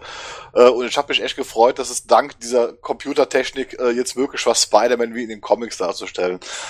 Was mich halt gestört hat, war ganz einfach, dass Sam Raimi halt äh, in der Origin so viel geändert hat, inklusive dieser biologischen Netzshooter, also dass er, dass er quasi Wachzen an den Armen hat, ne, wo dann diese Netzflüssigkeit rauskommt, das hat mir immer ein bisschen sauer aufgestoßen. Und ganz furchtbar fand ich halt William Defoe, also nicht als Schauspieler, das war, war der Klasse, aber das Design von dem Green Goblin mit dieser Eisenmaske hat mich nicht so vom Hocker gehauen. Ich fand den damals einfach nur geil, den Film. also, keine Ahnung, der war für mich so insgesamt komplett rund. Ich muss aber dazu sagen, dass jetzt auch nie wirklich jetzt tief in der in, in Spider-Man-Comics drin war. Also damals schon gar nicht. Ich habe so äh, immer mal wieder einzelne Sachen mal gelesen als Kind und fand es mir immer auch cool. Ähm, aber den Film fand ich einfach nur total gelungen. Ich ja. finde den Film heute wesentlich besser als damals. Wie gesagt, damals, wie gesagt, äh, äh, kam halt bei mir halt so dieser äh, extreme Comic-Fan durch, der sich halt über jede Änderung aufgeregt hat. Ne? Heute, wenn ich mir den, den Film anschaue, äh, sehe ich halt auch, wie wegweisend der für dieses Genre war und so weiter. Und du hast natürlich recht, der Film in sich ist eigentlich komplett rund und, und geil gemacht. Da kann man nichts dran aussetzen. Also das ist eigentlich eine Kritik, das ist halt so, ich denke mal, diese typische Nerd-Kritik, die man loslässt hier. Ne? Man regt ja. sich halt über, über Details auf, die einen Normalsterblichen eigentlich gar nicht interessieren. ich muss dazu sagen, ich muss jetzt vieles aus dem Gedächtnis. Ich habe Spider-Man, also die Raimi Spider-Man-Filme, die habe ich wirklich schon sehr lange nicht mehr gesehen. Aber ich würde trotzdem so weit gehen zu sagen, dass es schon auch da, für damalige Fans auf jeden Fall die Benchmark war. Äh, und es auch selbst heute wieder, wo ich sagen würde, was an den Film angenehm war, die haben, äh, die hatten ihren Hang zum Pathos und die haben sich selber ernst genommen und ihre mhm. Thematiken. Also da gab es noch nicht dieses, was wir heute ja, was wir ja schon oft kritisiert haben. Es gab nicht diesen, diesen permanenten ironischen Bruch mit irgendwelchen Sachen. Die Sprücheklopfer, das passte zur Figur. Das war immer Teil der Figur Spider-Man. Das passte. Trotzdem haben sie irgendwie dieses, diesen Balance, diese Balance gekriegt zwischen irgendwie emotionalem Drama, aber trotzdem war das Ding irgendwie so auch locker luftig, so, ne, weil die Sprücheklopferei da vieles auch einfach gelockert hat.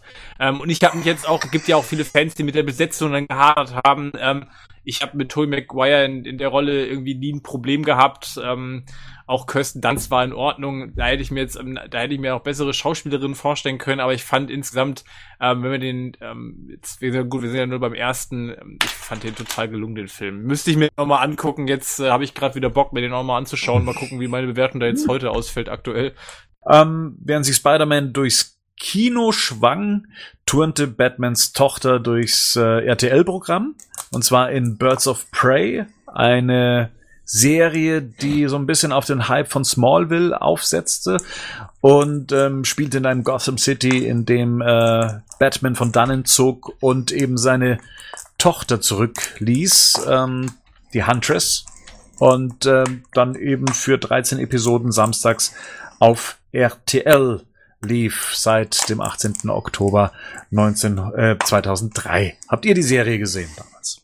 Ich glaube, ich habe die Pilotfilm, also die erste Folge gesehen und ähm, wenn ich mich recht entsinne, fand ich das damals grottenschlecht. Aber ich kann, bei mehr kann ich nicht dazu sagen. Ich auch nicht. Ich habe hab eine Folge davon geguckt. Damals fand ich das unterirdisch schlecht. Äh, und ja. Ich dann, und ich hab's äh, ich habe es auch nicht weitergeguckt. Ich habe es danach auch nie noch mal irgendwie geguckt. Äh, ist für mich, äh, kann ich auch wirklich nichts zu sagen. Ist für wir könnten noch nicht mal den Inhalt genau zusammenfassen, was es da genau ging eigentlich. Ja. ja, also die Serie war damals glaube ich, unter ihren Möglichkeiten. Ähm, aber sie hatte dann schon so ihre Highlights. Sie haben tatsächlich auch ähm, Harley Quinn mit äh, in der Serie gehabt und ähm, Barbara Gordon spielte ja auch äh, eine wichtige mhm. Rolle, da ja noch im Rollstuhl zu sehen und sie hatte dann eine Sequenz, in dem sie in dem äh, Batgirl-Kostüm zu sehen war, was äh, Alicia Silverstone äh, trug, nur halt eben mit einer äh, Halbmaske also so wie wir sie nicht in Batman und Robin gesehen haben. Also das war, das hatte schon so seine äh, Highlights und Alfred spielte mit. Und die große Frage war natürlich immer, was ist denn mit Batman passiert letztendlich? Ähm, und, und wo ist er denn? Und ich glaube, es war in der letzten Folge, ich kann mich nicht mehr erinnern, dass er dann auch ähm, kurz mit Master Bruce telefonierte. Ja, die Serie ist gefloppt in den USA genauso wie hierzulande, kam aber auf DVD raus aber war jetzt Batman in der, in der Serie wirklich zu sehen? Weil ich habe jetzt wieder äh, dem letzten ja. Mal so äh, angeguckt, also ist das wirklich wahr, dass das dieses Batman Returns Kostüm war? Also für ganz kurzen Moment, dass man da in der Rückblende Batman sieht. Der ist doch im ba Opening auch schon zu sehen, oder? Er ist im Opening zu sehen. Mhm. Äh, das Batman Returns äh, würde ich nicht sagen, dass es das ist. Ich glaube, es ist der Panther Suit. Man sieht ja. nur ganz kurz mit seinem Umhang springen. Viel mehr sieht man von Batman äh, in dem Fall nicht und ja, würde jetzt nicht hundertprozentig sagen äh, können, was für ein Kostüm es war. Zumindest jetzt Aber nicht aus dem Gedächtnis. Das heraus. ist jetzt keine Serie, die man jetzt nachholen müsste, oder? Also, Nein. Also, oder? Also. Nein, aber für die, für die kleinen Szenen, die der Film eben bietet, gut, ja da reicht vielleicht ein Blick auch ins Internet teilweise. Ähm, äh, wie gesagt, mal ähm, eine Barbara Gordon im Kostüm zu sehen. Ähm, man sieht auch den Joker. Selbst Mark Hamill hat diesen Joker noch nachvertont für diese Serie. Der Joker kommt nämlich auch in der Rückblende beziehungsweise im Vorspann vor. Ähm, und eben Batman mal für einen kurzen Moment in einer TV-Serie zu sehen. Worüber sich ja viele Fans ja bis heute beklagen, dass es der Dunkle Ritter nicht ins Fernsehen geschafft hat. So ja. weit äh, waren sie da Adam damals West. dann doch schon. Adam West schon. Ja gut, ja klar, klar. ja, nee, Quatsch, ja klar. ähm, aber äh, äh, für, vielleicht von eine Frage, die vielleicht noch andere interessiert. Du hast ja geguckt, äh, ist sie abgeschlossen überhaupt? Also die hat ja auch 13 Folgen oder so nur, ne? Nicht so viele. Ist das eine Ach, abgeschlossene äh, Handlung oder ist das am Ende ein Cliffhanger, weil das Ding eingestellt worden ist? Weißt du das noch? Ich kann mich nicht erinnern, ich kann es nicht hundertprozentig ja, okay. sagen, ja, okay. aber ich würde davon ausgehen, dass es nicht abgeschlossen ist. Ja, okay. Ähm, auf der PlayStation, äh, beziehungsweise für die Videospielsysteme gab es dann einen weiteren Animated-Ausflug zu äh, Batman Rise of Sin 2. Ich weiß nicht, ob das jemand gespielt hat von euch. Nee. Wahrscheinlich auch nicht. Es war nee. auch bei mir so die Phase, in der ich dann eigentlich auch nicht mehr ähm, mich so intensiv mit Videospielen äh, beschäftigt habe. Ein weiterer Titel war ja noch Batman Dark Tomorrow. Das ging dann weg von dieser Animated-Schiene hin zu, wir probieren mal was eigenes, also ein sehr früher Vorgänger von ähm, Arkham Asylum, der allerdings technisch äh, recht grottoid geraten sein muss. Aber warte mal, das, das, das habe ich aber auf jeden Fall. Ne, Dark of Tomorrow. Ja, hat sich sehr an die Comics orientiert, auch was das Kostüm angeht und man hat versucht, eine eigene Geschichte zu erzählen. Aber ja, ansonsten, 2003 äh, beendete dann äh, Panini ja auch schon seinen ersten Run. Wir haben schon gesagt, 27 Ausgaben hat's äh, eigentlich die erste Serie nur geschafft. Warum nur bis zur Ausgabe 27 und warum man es dann nochmal neu starten musste und das auch mit einer Pause dazwischen, das ist mir jetzt auch so im Nachhinein nicht ganz klar. Ich kann mich nur daran erinnern, dass sich die Fans drüber aufgeregt haben, denn es gehört halt mit zum Sammeln dazu, nicht ständig eine Nummer eins zu haben, was, was Comic rein angeht, sondern man möchte gerne mal vorwärts kommen, man möchte über eine bestimmte Zahl kommen, man möchte auch gerne mal eine 100 auf dem Titel haben.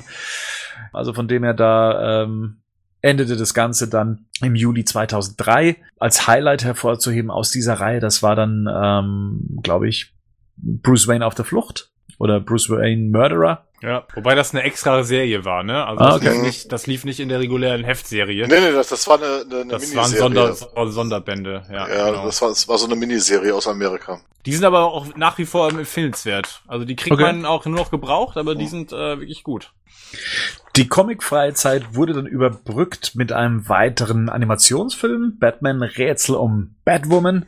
Der wurde direkt auf DVD auch bei uns veröffentlicht. Also VHS war dann tatsächlich ähm, so langsam dann Geschichte. Zählt für mich zu diesen Filmen, die dann schon so, ja, unter ferner liefen. Liefen? Habt ihr den Film damals gesehen?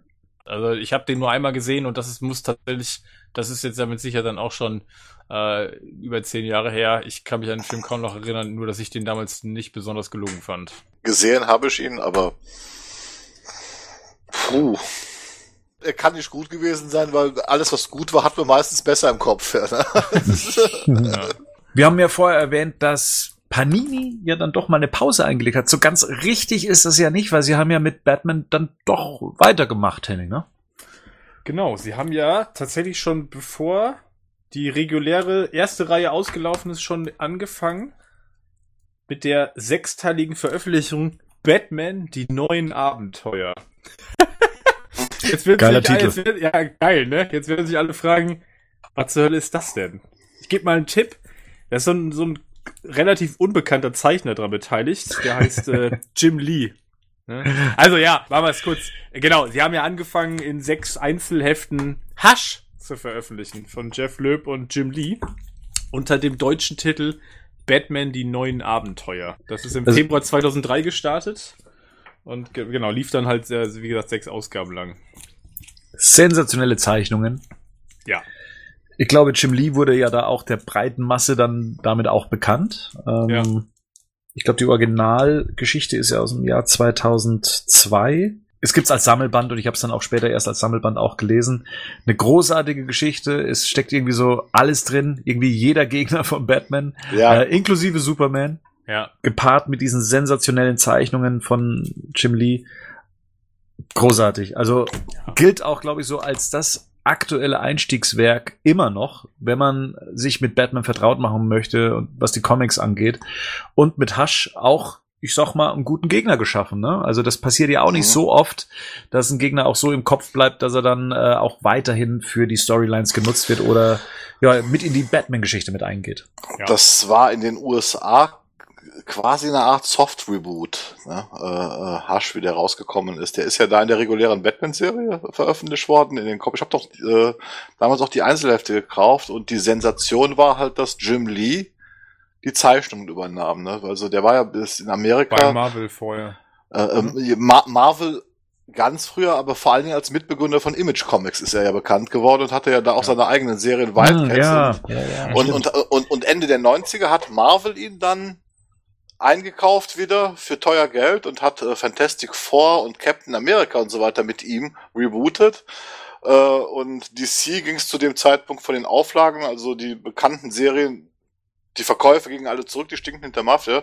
Und die haben halt dann diesen Coup gelandet, dass sie ihn engagieren konnten für Batman Hush. Und das war quasi in Amerika so eine Art Soft-Reboot für Batman, der auch gigantische Verkaufszahlen, also äh, wegen Jim Lee halt in Amerika erreicht hat. Plötzlich gingen die Auflagen wieder nach oben, ne?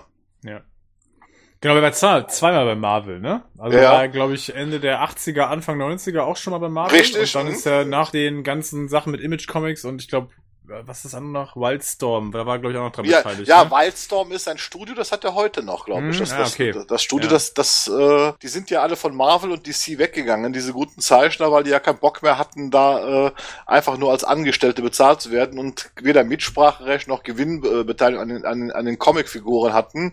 Das hat ja letztendlich Marvel und die die DC dazu gezwungen, auch umzudenken. Sprich, wie Jim Lee, der ist ja heute jetzt bei DC eine ganz große Nummer, zurückgekommen ist, ne, bekam er halt auch für seine Eigenkreationen, also wenn er einen neuen Gegner erschaffen hatte, äh, er bekam, also hat bis heute das Copyright auf seine Zeichnungen und so weiter. Das heißt, die mussten also da umändern, um die guten Leute wieder zurückzubekommen und haben dann auch quasi auch diese Creator und Comics geschaffen. Das heißt also heute die, äh, äh, liegen die Rechte teilweise, obwohl bei DC sind, äh, gibt es nochmal Copyright äh, und Tantiemenzahlung an die Zeichner und Autoren. Dank Image halt entstanden.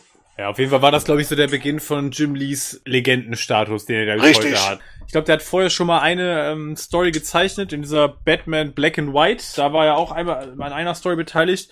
Aber mit Hush ist es dann komplett durch die Decke gegangen. Und dann Ja. kam er noch danach ja noch irgendwie die Superman-Geschichte mit Brian Ezraello war ja noch Richtig. For Tomorrow. Genau, und dann war ja noch mit Frank Miller das All-Star, oder Batman Robin, da kommen wir vielleicht gleich noch mal zu. Aber ja. Ja. Hush, Ja. genau, ja. Hush ist ja eigentlich einer der modernen Klassiker, ne? Also, Richtig, das ist äh, Ja. Wird jetzt verfilmt in Animationsform. mh. Ah ja, das. Ich bin da, ich bin da mal vorsichtig skeptisch. Aber ich bin, ich bin, ich bin mal gespannt, ähm, ob man den Stil von Jim Lee, wie man das animationstechnisch umsetzen kann. Da bin ich wirklich mal gespannt. Ich gehe mal davon aus, dass es wahrscheinlich nicht so stattfinden wird. Das wird wäre, glaube ich, viel zu aufwendig und zu teuer. Ich bin gespannt. Ich vorsichtig skeptisch sage ich deswegen, weil ich glaube, gerade bei Hush ist die Messlatte extrem hoch. Ja, also, weil, glaube ich, einfach die Fangemeinde von Hush äh, oder ne, der Status, den Hush halt auch in der Fangemeinde hat, der ist schon sehr, sehr, sehr groß. Ja, das ist allein der Detailreichtum der Zeichnungen. Wie willst du das? äh, Also, das ist unglaublich. Äh, äh, viele sagen ja immer, Todd McFarlane wäre so das Maß aller Dinge. Für mich war das immer Jim Lee, so das Maß aller Dinge. Ich finde ihn eigentlich wesentlich besser als McFarlane. Ja, müssen wir mal abwarten. Für mich war halt so, The Dark Knight Returns ist, glaube ich, für einen Animationsfilm äh, auch deswegen äh, ist das, hat es gut geklappt, weil das eher eine, weil das auch eher story-driven ist, die ganze Mhm. Geschichte. Während Hush für mich eher, das ist ein Comic, was extrem vom Visuellen lebt. Also Ja. weniger von der Geschichte. Da spielt schon das Visuelle eine stärkere Rolle. Ja. Was ja Panini dann auch gleich genutzt hat, dann äh, weiterzumachen mit ihrer Batman-Reihe. Also von den neuen Abenteuer dann wieder in eine regelmäßige monatliche Ausgabenreihe mit Batman. Ähm, Und wie gesagt, dann wieder mit dem Neustart mit der Nummer eins. Allerdings dann auch etwas dicker und zwar mit äh, 100 Seiten. Äh, ging man dann in den Markt, äh, ich lass, lass mich mal hier auf den Preis gucken, für 5,95 Euro Ja. ähm, ist schon ein kleiner Brummer dann eben gewesen. Jeden Ähm, Monat die große Flatter auf 100 Oh, Seiten. steht ja, steht hier oben drauf, ne, auf dem, auf der Erstausgabe. Ja, und passend dazu natürlich auch vorne drauf steht die Rückkehr von Hasch. Das finde ich halt total interessant. Dass, äh, jetzt müssen wir mal gucken, ob auf der, ob auf einer der fortführenden sechsten, äh, fünf Ausgaben Hush überhaupt genannt wird, ne? Also Batman die neuen Abenteuer ist kein, ist von Hush kein Thema. Wird hier mit auf dem Titel damit schon geworben. Das ist aber schon, das ist auch schon interessant, ne? Also. Ja, ich vermute mal, dass man stark aufschließen wollte mit den ähm, USA und gleichzeitig halt auch einen neuen Anker setzen wollte, um eben den Leuten einen Einstieg zu ermöglichen. Wie gesagt, Hasch ist da ein guter, guter Hebel gewesen und da dann eben auch die Serie drauf aufzusetzen, war ja auch nicht so verkehrt. Immerhin hat es das Ganze auf 24 Ausgaben geschafft. Ja. bis es dann wieder im November 2006 vorerst eingestellt wurde oder auch wieder beendet wurde. Was man Äh, vielleicht auch noch mal erwähnen könnte, wäre, dass Panini ja parallel dazu ja zu den regulären Einzel, also zu den regulären Heftreihen ja auch noch angefangen hat, die Sonderbände zu veröffentlichen, also Batman-Sonderbände und halt auch die DC Premium. Ne? Also auch da sind ja Mhm. Batman-Stories erschienen. Also ich meine, im Prinzip war das so ein bisschen auch äh, die äh, Wiedereinführung des Paperbacks. Also das ja. gab es ja vorher in der Form. Ich kann mich jetzt nicht daran erinnern, dass Dino, die haben zwar auch einiges gemacht, aber nicht in dem, nicht in dem Umfang. Also, dass es da Paperbacks in dem Umfang gab, kann ich mich gerade nicht das erinnern. Stimmt. Hat Panini nicht auch diesen Batzen gebracht? Diese, diese Monsterbände dann auch? Genau, die gab's ja auch noch. Ich weiß jetzt nicht, wann der Monsterband oder Monster Edition hießen die teilweise ja auch. Ich weiß nicht, wann da bei Batman der erste erschienen ist. Dann müssen wir aber gerade mal schnell gucken. Aber ja, genau, die sind ja auch noch erschienen von Batman und von Superman. Gab's auf jeden Fall diese Monster Editionen. 2004 haben die damit schon angefangen. Die erste Batman Monster Edition ist von 2004. Ja. Oktober 2004, wo sie dann ja ganze Runs quasi veröffentlicht haben mhm. in einem Band. Ne? Also auch da wahrscheinlich die Idee, was Bernd gerade schon sagte, schneller aufschließen zu können, ne, ohne dass die Lücke so riesig wird, weil sonst müsstest du ja ganze, wahrscheinlich hättest du wahrscheinlich Monate oder vielleicht sogar ein ganzes Jahr überspringen müssen. War natürlich zum einen dankbar, glaube ich, um einfach schneller aufschließen zu können und zum anderen natürlich das, was Gerd vorhin sagte, auch dankbar, weil man halt nicht irgendwie zig Hefte kaufen musste, sondern mhm. die Möglichkeit hatte, einfach ne, Runs auch mal am Stück zu veröffentlichen. Was ich heutzutage, da bin ich wie, da bin ich komplett bei Gerd, ich heutzutage auch lieber mache. Ich kaufe auch keine Einzelheftserien mehr. Wenn, dann kaufe ich mir Paperbacks, weil ich die Dinge ja. gerne geschlossen lesen. Da gibt man halt lieber etwas mehr Geld aus. Wie gesagt, wenn sie diese Paperbacks veröffentlichen, diese Preisspanne geht ja, glaube ich, von 14,80 bis 29,80, je nach Umfang und so weiter. Was ja. anbieten, aber man hat halt einfach dieses Gefühl, man hat eine komplett abgeschlossene Geschichte jetzt, die man lesen kann. Die kann man auch ins Regal stellen und ist halt nicht so wo man sich dann denkt, ach scheiße, jetzt musst du dann die Einzelhefte auch wieder kaufen, um, um, um den Rest der Geschichte zu lesen. Ne? Und ja. das, das machen sie eigentlich recht ordentlich. Ne? Das also im Prinzip haben sie in der Zwischenzeit, wenn man es so guckt, sie haben eigentlich äh, die Pause auch dazu genutzt, halt mit diesen Extra-Veröffentlichungen anzufangen. Ne? Also der erste mhm. Sonderband von Batman Kaputte Stadt also auch Azraello, auch August 2004. Also da ist auch der erste Sonderband erschienen und die Monster-Edition kommt dann im Oktober 2004. Also da haben sie relativ, da haben sie auch angefangen dann einfach nochmal in anderer Form Comics zu veröffentlichen. Und der Zeitpunkt äh, war ja auch nicht schlecht gewählt, weil es wartete natürlich ja. auch ein, äh, sagen wir mal, ja, ein neuer Batman-Film im Kino. Leider muss man sagen, hat es nicht jeder mitbekommen, zumindest nicht in Deutschland. Batman Begins startete am 16. Juni 2005 in Deutschland. Äh, ich würde mal sagen, legte so den Grundstein, um den dunklen Ritter in eine massentaugliche Richtung zu bewegen. Wo wart ihr, als Batman Begins ins Kino kam? Im Kino, natürlich. Ich sag mal so, für mich war 2005 äh, das heiß ersehnte Jahr, und zwar wegen zwei Comic-Verfilmungen. Einmal wurde angekündigt, der kam glaube ich auch etwas früher raus, Sin City von Robert Rodriguez nach Frank Miller. Und ich wusste natürlich auch, hatte auch schon die Trailer gesehen äh, zu Batman Begins. Ähm, wir hatten hier sogar mittwochsabends eine Mitternachtspremiere. Da habe ich dann auch Batman Begins geschaut im Kino mit mhm. äh, 20 oder 30 anderen Leuten. Also es war mal wieder nicht das vollbesetzte Kino, sondern es waren halt die Hardcore-Nerds äh, im Kino. Und, und äh, dann haben wir Batman Begins gefeiert. Ja. Kann man nicht anders sagen. Auch im Kino gesehen? Ja. Äh, Mitternachtspremiere muss das gewesen sein. Ich weiß Ach, noch. Ja, ich weiß das auf jeden Fall, dass es äh, spät war, als wir aus dem Kino ja. kamen. Ähm, ja, mit meinem Bruder und äh, glaube seine beiden Cousins, also mein Stiefbruder und seine beiden Cousins waren auf jeden Fall dabei, da erinnere ich mich noch dran. Ja. Wie war denn äh, da so euer Status als Fan, also zu dem Zeitpunkt? Habt ihr was mitbekommen, dass der Film überhaupt kommt, dass er in der Mache ist? Wart ihr zu der Zeit überhaupt in, in sagen wir mal, äh, im Batman-Fieber, auch was die Comics angeht? Wart ihr da äh, auch im, im Batman-Forum eventuell schon aktiv? Oder war Batman Begins, als er ins Kino kam, dann für euch eher so, ja, jetzt könnte ich mich mal wieder für, für Batman interessieren? Praktisch so das Signal. Ja, ich habe ja vorhin schon gesagt, ich hatte die Heft Heftserien ja beide abonniert, also sowohl die erste als auch die zweite schon dann.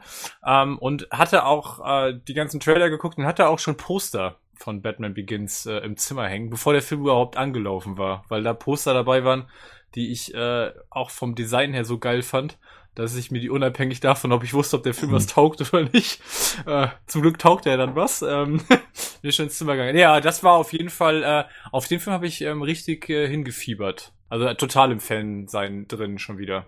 Batman Begins ist auch so einer dieser Filme, wo ich schon im Internet diese ganze Entwicklung mitverfolgt hatte. Ich hatte mich ja schon gefreut auf Darren Aronofskis Batman Year One, ne? Also mein zweitliebstes Batman-Comic halt von, von, von Miller. Und äh, aus dem Projekt ist ja nichts geworden, aber letztendlich ist ja daraus dann Batman Begins entstanden. Und wie dann irgendwann klar war, dass Nolan den Film machen würde, äh, ich hatte Memento zu dem Zeitpunkt noch gar nicht gesehen. Ne? Also ich hatte nur gelesen, dass es ein, ein wahnsinnig toller Film sein sollte und ich habe das bitte voll, ich habe sämtliche Trailer mitgeguckt, alle Fotos mitverfolgt. Also ich war richtig heiß auf diesen Film äh, und bin auch Gott sei Dank nicht enttäuscht worden. Ganz im Gegenteil. Jetzt haben wir ja über den Film selber schon gesprochen. Es gibt eine eigene Folge. Deswegen über den Inhalt des Films und unserer Meinung. Ja, da kann man das gerne nachhören. Hm, aber ich wollte fragen, hat dann der Film für euch auch im Nachhinein dann noch was ausgelöst? Also habt ihr noch andere Sachen konsumiert? Es gab ja zum Beispiel das GameCube-Spiel oder ja für die Videospielsysteme. Ich habe es auf dem Gameboy, äh, auf dem GameCube gespielt, gab es natürlich auch für die äh, PlayStation 2. Es gab das Comic zum Film, es gab die ähm, Actionfiguren, sogar Sammelbilder, glaube ich. Es war so ein Standardprogramm an Merchandise, was eben zum Film gab. Habt ihr davon auch irgendwas genutzt? Ja klar, das Game auf der PlayStation 2 habe ich gespielt. Muss man ja auch mal sagen. Das war ja auch recht ordentlich gemacht. Das war ja so à la Splinter Cell, ne? so, ein Stealth-Game, aber das war wirklich ordentlich gemacht. Das hat mir sehr gut gefallen. Und bei mir ist das im Prinzip auch wieder der Auslöser, wo ich dann gesagt habe, okay, du fängst jetzt an, wieder mit Comics, ne? Und da bin ich dann letztendlich zu Panini gestoßen, sprich, wenn die Sammelbände veröffentlicht haben. Ne? Und habe dann auch wieder seitdem in unregelmäßigen Abständen halt immer auch bei Batman Comics gekauft äh, und dafür ist Batman Beginn definitiv verantwortlich, äh, dass ich mit der Comic-Leserei wieder angefangen habe. Halt ausgewählt, aber ohne den Film hätte das vielleicht länger gedauert. Ich weiß, dass ich gar nicht so viel Merch gekauft habe nach dem Film. Ich habe auch wieder die Actionfiguren gehabt. Leider das Spiel kann ich mich erinnern, weil ich habe ja schon gerade gesagt, ich habe damals keine Konsole besessen. Und ich weiß aber, dass ich mir extra für dieses Spiel ein Wochenende lang aus der Videothek damals, damals gab's noch Videotheken, ja. ähm, eine Xbox, also eine ganz die erste Xbox ausgeliehen hat. Man konnte da Konsole hinterlegen und konnte die Konsole ausleihen. Und ich habe das Wochenende die Konsole ausgeliehen, damit ich dieses Batman Begins Spiel mal spielen konnte. Mhm ich fand das mega hakelig. Irgendwie war die Steuerung, vielleicht war ich auch einfach so entwöhnt von Konsolen, weil ich ja nur noch mhm. auf dem PC gespielt habe. Ich bin damit irgendwie gar nicht zurande gekommen. Das heißt, meine Erinnerungen an das äh, Batman Begins Videospiel sind nicht so positiv. Also das hat dem Ganzen auch nochmal wieder einen Schub gegeben. Ähm, ich weiß, dass ich damals dann äh, mir selbst habe T-Shirts drucken oder ähm, ja drucken lassen mit dem Batman Begins Logo, weil ich kein offizielles T-Shirt irgendwie cool fand vom Design. Ähm, das darf er ja gar nicht sagen, ne? Das hätte der mhm. Copyshop gar nicht machen dürfen eigentlich. Ja. Haben, die aber, haben sie aber damals trotzdem gemacht. Haben sie, haben sie nicht so eng gesehen, auf jeden Fall. Aber was war denn ähm, dein Design, wenn du hier schon über die offizielle Ware so herschimpfst? Ähm, ich wollte tatsächlich ein Shirt haben, was, was einfach nur diese Batman, dieses Batman Begins, das Batman-Logo hatte in Gelb. Und das gab's so nicht. Also da sollte auch nichts anderes drauf sein, nur diese gelbe Fledermaus auf schwarz. Da habe ich nichts zu gefunden. Du wirst mir jetzt wahrscheinlich gleich einen Link schicken, dass es so Shirts gab. ähm, äh, ich habe sie auf jeden Fall nicht damals irgendwie nicht gefunden und habe es halt selber machen lassen dann. Nicht schlecht. Ja, ja. ja. Das habe ich sogar noch. Das ist zwar ziemlich zerfleddert, weil natürlich mit den Jahren einfach der Druck sich ja immer weiter ablöst. Ähm, aber ähm, das habe ich auf jeden Fall noch im Schrank. Also ich hatte von dem Merchandise, ja klar, das Standardzeugs, ne? das Buch zum Film, das Comic zum Film, das hat mir nicht so gut gefallen, ehrlich gesagt. Äh, da war ich schon Besseres gewohnt aus der Vergangenheit. Da versuchte man einfach zu viel Story in ein Heft reinzudrücken. Das äh, mutet dann fast schon an wie so eine Mad-Verarsche. Ähm, dadurch, dass eben die eine Szene führt zur nächsten Szene und äh, man weiß eigentlich gerade gar nicht, wo man sich befindet. Also Comic überhaupt nicht mein Ding. Soundtrack hatte ich natürlich. Ähm, auch dieses äh, Sammelheft, in dem man dann eben so im Panini-Sammelbilderstil dann äh, sich den Film zusammenglauben konnte. Actionfiguren hatte ich keine, die habe ich komplett ausgelassen. Das war nicht so mein Style, ehrlich gesagt. Und das Videospiel wurde ja hier auch schon angesprochen. Ich fand's super. Ich finde auch, es ist unterschätzt. Ich finde auch, es ist so der Wegbereiter, einer der Wegbereiter für das Arkham-Game äh, auch gewesen. Ja. Also eben auch so aus der Deckung zu kommen, mit der Angst zu spielen. Ähm, auch grafisch, äh, soweit ich es in Erinnerung habe, war das recht anständig, die Atmosphäre, das Soundtrack. Das war schon cool. Also mhm. und den Batmobile-Level ähm, habe ich gemeistert. Die konnten wir nämlich wenigstens spielen. richtig, Gerd, richtig so. genau, aber wie gesagt, Batman Begins kam und ging in Deutschland. Allzu viele Zuschauer waren es nicht, haben dann, äh, es waren dann auch noch weniger als bei Batman Returns, was bis dahin so der, der schwächste Batman-Film war. Von dem her, in Deutschland hat er nicht so einen großen Eindruck hinterlassen, zumindest nicht so lange er im Kino lief. Und äh, einmal mehr bestätigte sich, dass Batman ist in Deutschland einfach nicht angekommen, ist nicht massentauglich. Ja, der Film wurde aber auch, muss man dazu sagen, relativ schwach vermarktet. Da ist man noch sehr vorsichtig rangegangen. Ähm, man hat keinen Hype versucht auszulösen, auch keine Batmania. Das sollte dann noch so ein paar Jährchen auf sich warten lassen, aber dafür dann umso mehr. Man sieht den Film ja auch heute an. Das ist der, auf den Nolan am wenigsten Einfluss hatte. Das ist ja der comichafteste Nolan-Film von seinen Batman-Filmen. Also, wo man am ersten noch sagt, das ist eine Comic-Verfilmung. Ne? Und, ja, äh, da würde ich mich eher ins Jahr 2012 dann nochmal begeben, um darüber zu streiten, mm. was äh, comichafter ist. Da wäre ich jetzt ehrlich gesagt nicht deiner Meinung. Mhm. Äh, ja. Kannst natürlich auch gerne weiterhin deine Meinung haben. Danke, Bernd. So aber nicht hier. aber nicht hier. Nicht in meinem Haus. Da. Solange du unter meinem Haus podcastest. okay. Genau. Wer aber dachte, dass man mit äh, Batman Begins einen riesen Hit landet und damit auch aufsetzen kann, das war RTL 2. Die brachten nämlich dann eine neue Batman ähm, Animated Series äh, ins Programm und zwar The Batman. Ja, wir sprechen hier nicht über den Film, bei dem eventuell ein Ben Affleck mitspielt oder auch nicht, sondern tatsächlich über eine eigene Batman Zeichentrickserie, die sich eben The Batman schimpfte. Und auch hier, glaube ich, hat man es mit einer Serie zu tun, die viele unterschätzt haben oder äh, weiterhin unterschätzen oder sogar gar nicht gesehen haben. Ich glaube, ihr zwei habt sie nicht gesehen damals oder wahrgenommen. Nee, du sagst unterschätzt. Ähm, dann sag mal, erzähl mal was zu der Serie. Also die Serie ist äh, erzählt gute Geschichten, muss man dazu sagen. Also sie ist gewöhnungsbedürftig, klar, der Zeichenstil wie bei jedem Medium ist äh, ist Sache des Geschmacks, ob es einem gefällt oder nicht. Ich fand die Geschichten waren gut und eigenständig erzählt, man hat ein eigenes Universum aufgebaut.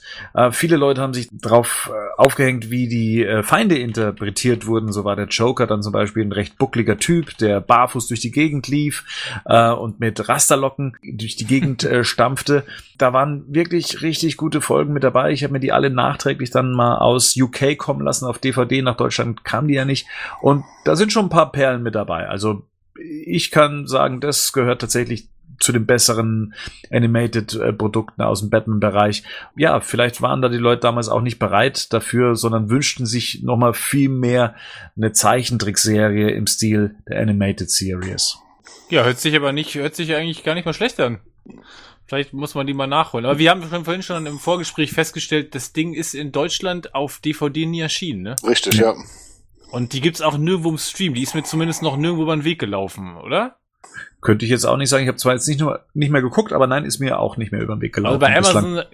ist sie mir nicht über den Weg gelaufen und ich glaube bei Netflix kann ich mich jetzt auch nicht dran erinnern, dass da zu mm -mm. Batman irgendwas lief. Also ja, vielleicht kommt nee. das ja irgendwann nochmal. Ja.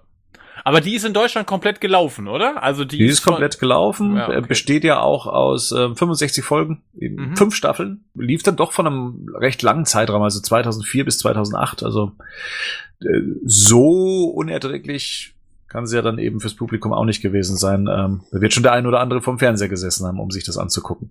Gleichzeitig gab es aber auch die, die klassische Animationsserie, also die Animated Series, ein neues Produkt und zwar Justice League. Ja, das mit, der, mit dem tollen deutschen Titel Die Liga der Gerechten. Ja. Ab 3. September 2005 startete die nämlich damals auf äh, Kabel 1. Das war ja jetzt äh, nicht die Justice League Serie, die es schon früher in den USA gab, sondern man setzte da schon auf Justice League Unlimited, wie sich es in den USA dann nannte. Das war dann schon die erweiterte Fassung, während so die, die ersten Justice League äh, Folgen der Zeichentrickserie eher so geschlossene Geschichten über mehrere Folgen erzählten. So hatte man es hier dann mit Einzelfolgen zu tun und die Justice League wurde immer mehr angereichert mit noch äh, unbekannteren Helden und äh, drehte sich dann immer weniger um Batman, Superman, Flash, Wonder Woman und so weiter, sondern stellte dann eben auch mal andere Teammitglieder in den Mittelpunkt. Nichtsdestotrotz, ich fand äh, die Justice League in, sei es jetzt die, die Ursprungsserie sowie eben auch Unlimited, großartig. Also das war tatsächlich eine richtig gute Erweiterung des äh, Timverse, äh, die hier erzählt wurde und wie schon gesagt mit dieser tollen Abschlussfolge, Epilog nennt sie sich, die alle Serien dann nochmal richtig schön zum, zum Abschluss ähm, bringt. Also uneingeschränkt zu empfehlen und ich glaube sowieso, dass die meisten Fans die äh, Liga der Gerechten ähm, schon konsumiert haben oder zumindest zu Hause im Regal stehen haben. Ja, total. Also da, da ist eigentlich immer noch, was ich immer noch bitter finde, ist, dass die Vorgängerserie ja nie in, also keine deutsche Synchro besitzt, ne, weil die hier ja. nie gelaufen ist. Entsprechend kann man die auch nur als Import irgendwie bekommen. Aber äh, ja, lohnt sich, lohnt sich total. Also bin ich komplett bei dir. Gerd, hast du auch mal reingucken können? Ich habe die, komple ich hab die komplett gesehen. Das ist eine meiner Lieblingsserien. Alles, was du dazu äh, gesagt hast, kann ich jetzt nur wiederholen. Mhm. Gab es für dich im, im Laufe der Zeit eine Lieblingsfigur aus der Serie, die sich da so entwickelt hat? Doch, eigentlich äh, interessant fand ich sämtliche Amanda Waller-Episoden, ja. Die hat mir ah. da wahnsinnig gut gefallen. Ähm, meine Lieblingsfolge ist auch Epilog. Wie gesagt, das fand ich auch absolut genial, wo das äh, mit einer Folge alle Serien abzuschließen äh, und einen Anfang und Ende zu geben, das hat mir immer gut gefallen.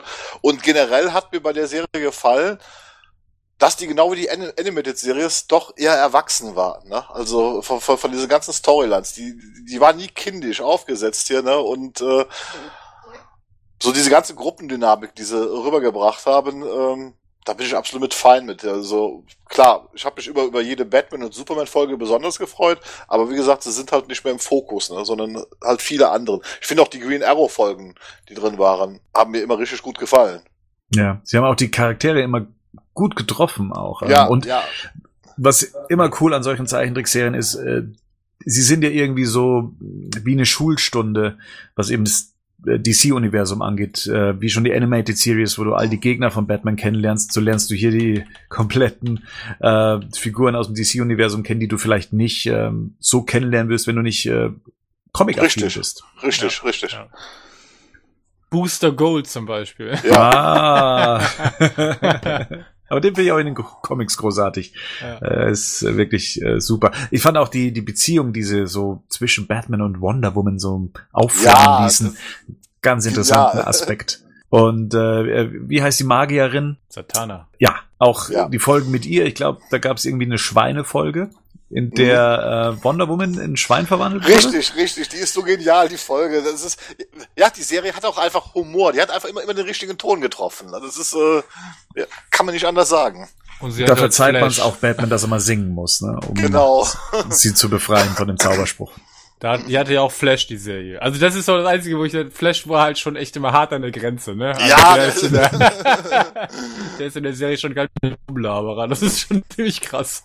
Äh, tut aber dem Spaß auf jeden Fall keinen Abbruch. Ich fand auch ähm, tatsächlich, das fängt ja mit der Ursprungsserie, also mit der Justice League Serie ja auch schon an, ne? Wo es da, da geht's ja um um den Martian Manhunter, der ja auch eine relativ große Rolle am Anfang immer gespielt hat. Ja. Fand ich auch eine klasse Figur, ne? Also, ja. Auf jeden Fall, genau, wie Bernd schon gesagt hat, uneingeschränkt empfehlenswert. Ja, ja absolut. Ich habe mich auch riesig gefreut. Am Ende des Jahres kam ja dann Batman Begins äh, für den Heimvideomarkt raus. Das, das war schon mal klasse. Was ich eigentlich noch viel geiler fand, war, dass alle vier Batman-Filme, also die Classics, ähm, rauskamen ja. und zwar als Special Edition ähm, erstmals. Das heißt mit Making of, ja. mit Audiokommentar. Da hat man sich richtig ins Zeug gelegt, mal wirklich eine runde Edition auf den Markt zu werfen. Und ich weiß noch, dass beide Sachen, also Batman Begins und ähm, eben die, die Viererbox gleichzeitig rauskamen und ich habe Batman Begins tatsächlich erstmal beiseite gelegt und habe mir erstmal nur die ganzen Specials der klassischen Filme gegeben. Ich weiß nicht, wie, wie ging es euch da damals? Habt ihr euch die auch gleich geholt, noch ein bisschen gewartet oder gar nicht mitbekommen? Ne, geholt. Entschuldige ja, äh, äh, äh, was mich geärgert hat, es gab, ich glaube, die Box kam ja zuerst später, sind sie dann auch wieder einzeln veröffentlicht worden. Ne? Aber weil ich ja nicht warten wollte, habe ich mir die Box geholt, obwohl mich ja zwei Filme eigentlich nicht interessierten. Ne? Nämlich Batman Forever und Batman und Robin. Ja, das, das höre ich öfters, aber ich muss ganz ehrlich sagen, die Specials, ne, ja, die sind genau. halt eben ein Ganzes und die mhm. erzählen eine Geschichte darüber, ja. wie man ein Batman-Franchise äh, hochgehoben hat und es dann gleichzeitig kaputt gemacht lassen.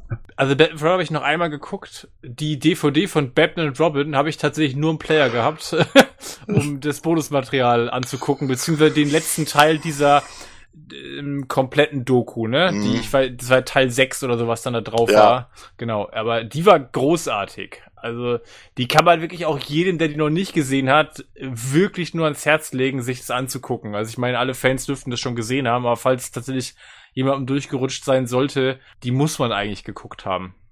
Ja, und selbst die Filme die kann man auch einlegen, wenn man ähm, dem Englischen mächtig ist, um den Audiokommentar von Joel Schumacher ähm, zuzuhören, der natürlich auch erzählt, wie das war. Und dieser charmante Mann, der halt wirklich auch niemandem was Böses will und hauptsächlich gut über die Schauspieler und Darsteller und wie toll doch alle sind, auch gleichzeitig erzählt, wie es zu manchen Sachen eben kam, aber dann eben auch den Audiokommentar kurz vorm Finale abbricht, um zu sagen, ja, jetzt guck mal einfach mal den Film. Hat schon was. so also das, ist. weil er so gut ist ähm, muss man den Film auch mal atmen lassen. Genau. Also nein, also ich finde die gesamte Box rundum gelungen, was die Specials angeht, was den Inhalt angeht, auch was die Bildqualität zu der damaligen Zeit anging, hat man ja da auch noch mal einiges rausgeholt. Das, das war damals ähm, Ende 2005 ähm, auch noch mal ein richtig großes Highlight für mich. Die ist eigentlich auch immer noch ein Highlight. Also, ne, die Box ist nach wie vor ein Highlight. Also, wie gesagt, Shadows of the Bed, so heißt ja die Und, Dokumentation. und, und jetzt bin ich Ja. mal ehrlich, wenn, da, wenn dieser ganze Krempel auf UAD veröffentlicht wird als Box, ne, würde ich mir die Box auch wiederholen, auch wenn ich die zwei Filme immer noch blöd war. Also da ist, da, da bin ich dann wieder zu sehr Fan, als dass ich das dann äh, ja. lassen würde, ne, die zwei Filme Ja. nicht zu kaufen. Das, da, da ist man einfach irgendwie, geht auch nicht. Ne? Mal Interesse halber, Gerd. Ähm, wenn jetzt sowas, also hier wurden ja die Filme neu gemastert, ne, für, für die 2005er Veröffentlichung. Was hat man 2005 damals gemastert? In welcher Auflösung? Weißt du Äh, das? Ja, das kann ich dir sagen, äh, 720p. Oh, aber das ja. ist ja noch nicht mal Full HD. Nein, das ist noch nicht mal Full HD. Das ist also 720p, wo- wurde meistens gemastert. Das war also das, was halt, äh, was die, äh, die damalige Rechnergeneration gut verarbeiten konnte. Ne? Also äh, Full HD-Abtastungen für den DVD-Markt äh, gab es eigentlich erst äh, mit Einführung der Blu-ray, also zwei Jahre später, ne, wo halt äh, und selbst das ist ja auch so, was- das wissen die wenigsten Leute eigentlich äh, in den Anfängen der Blu-ray, da 2007 und so weiter. Viele dieser Blu-rays sind eigentlich auch nur 720p Master gewesen. Die sind einfach hochgerechnet worden. Aber das, Ja, zieht, das durchzieht sich ja bis jetzt eigentlich, ne? Wir haben Ja. jetzt ja bei der UAD auch ganz viele Filme, die ja eigentlich 2K-Master haben. Richtig. Die ja Das auch im Prinzip eigentlich nur hochgerechnet werden, wo kein natives 4K-Material eigentlich vorliegt. Genau, genau. Ja. Das ist, aber wie gesagt, 720p, das war schon, also die Bildqualität von den DVDs, äh, also ich habe das, das ist ja schon fast die Endphase der DVD, ne? Dieser Übergang zum HD-Mode. Da muss man mal ganz ein- einfach sagen, dass diese Batman-Box ist für, für ein DVD-Release überragend von der Bildqualität her. Also das, was man aus diesem Medium rausholen konnte, holen die auch raus. Mhm. Aber das heißt, wenn wir uns jetzt auf eine UHD-Box freuen würden, dann äh, hoffe ich doch mal, dass man das dann nochmal remastert. Warner tastet ja UHDs Sachen inzwischen neu ab. Also das heißt, da werden also wirklich wieder Filmrollen gescannt. Man hat natürlich immer noch das Problem mit den Effekten, ob die halt davor liegen, beziehungsweise die würden halt dann schlechter aussehen. Ne? Also das, das hat man jetzt auch schon ein paar Mal erlebt, dass äh, eine Filmrolle abgetastet worden ist in 4K und man sieht einfach das Alter der VFX, weil die sind halt damals nicht in dieser Auflösung gerendert worden, um diesen Detailgrad zu erhalten. Das heißt, das sieht dann schlechter aus. Wir haben ja die Dark Knight Trilogie ist ja auf UAD erschienen. Wie gesagt, wobei ich da halt äh, nicht ganz so begeistert von bin, obwohl ich es mir jetzt wieder geholt habe. Also ich habe sie die Box geholt, dann habe ich sie verkauft, weil ich enttäuscht war. Und wie ist es halt so? Man ist halt Fan und man ist halt Sammler. Ja, dann habe ich mir die Box dann doch wieder geholt. Ähm, weil da zum Beispiel Nolan hat ja angeblich diese 4K-Abtastung überwacht. Dann muss ich sagen, ist Christopher Nolan farbenblind. Also dann sollte man ihn sowas nicht machen lassen, weil Batman Begins einen unendlichen Grünstich hat. Der sieht furchtbar aus. Der einzige, der wirklich gut aussieht, ist Dark Knight Rises. Ne? auf der UHD. Also wo ich sagen würde, ja, da lohnt sich dann auch wirklich die UHD für. Die äh, Dark Knight und Batman Begins sehen tatsächlich auf UHD für mich schlechter aus wie die reguläre Blu-ray. Hm. Okay. Ja. Aber, Aber das mit den VFX-Effekten haben wir bei Blu-ray ja auch schon, oder? Also wenn Ja, du dir den Burton Batman, den Burton Batman Klar. auf Blu-ray anguckst, die Bildqualität ist auch da wirklich richtig gut. Der Ja. sieht wirklich gut aus für sein Alter. Mhm. Aber natürlich fallen bestimmte Shots einfach deutlich ab, weil man dann Ja. halt einfach sieht, okay, ne, da sind Effekte und vor allem die, die, die Match-Shots, die man halt schon einfach sieht, dass das, dass das halt nicht, äh, dass das, dass daran nicht mehr viel gemacht werden kann. Ne? Die höhere. Auflösung bringt einfach wieder die Fehler zur Geltung. ne? Das ist einfach, Ja. ähm, damit muss man halt leben, aber auf der anderen Seite bin ich da auch ein bisschen Nostalgi äh, Nostalgiker. Das hat ja auch einen gewissen charmanten Look und so weiter. Also, wenn ich mir jetzt vorstellen würde, dass Burtons Batman oder Batman Returns effektmäßig überarbeitet würde, damit es alles jetzt genau matcht, weiß ich gar nicht mehr, ob, ob, ob mir das wirklich gefallen würde. Nee, weißt du, das, da bin ich auch kein Freund von. Also, das sollte man einfach lassen. Das sollte man lassen. Ja. Machen wir weiter. Ja. 2006, Bernd, sind wir bei 2006 angelangt.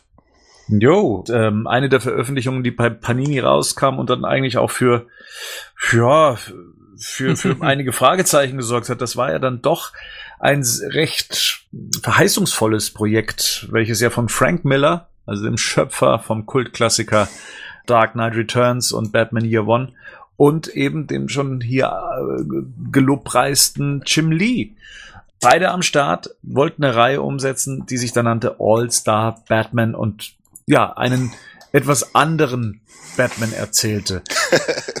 äh, man wollte ja unbedingt einen Miller-Batman erzählen, der aber für viele nicht wiedererkennbar war. Was war denn euer Eindruck von All-Star Batman? Also erstmal Batman der Arsch.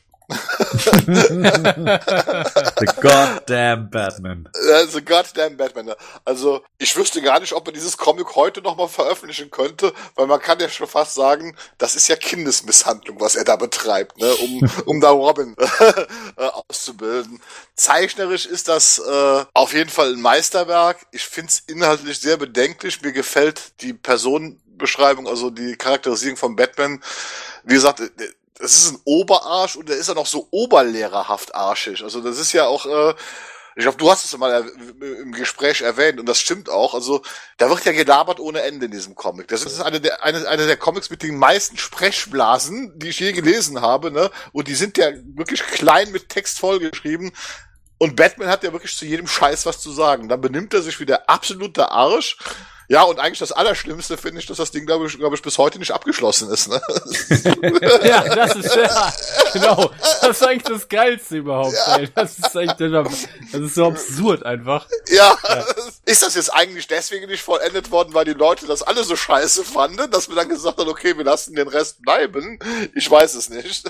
Ja, man weiß es nicht. Also ich glaube, bei Jim Lee kamen halt so ein paar Sachen dazwischen. Ich glaube, der hat sich da teilweise ein bisschen überschätzt. Mhm. Ähm, zwischendurch wurde ja auch noch ein paar Mal ähm, befördert und sowas. Mhm. Also kriegt halt wahrscheinlich nicht alles auf die Reihe. Äh, übrigens, ähm, in einem dieser Comics wurde ja auch ein Projekt ähm, angekündigt und wir sprechen ja hier, wie gesagt, in, aus den, äh, von den Nullerjahren, und zwar äh, Batman Europa.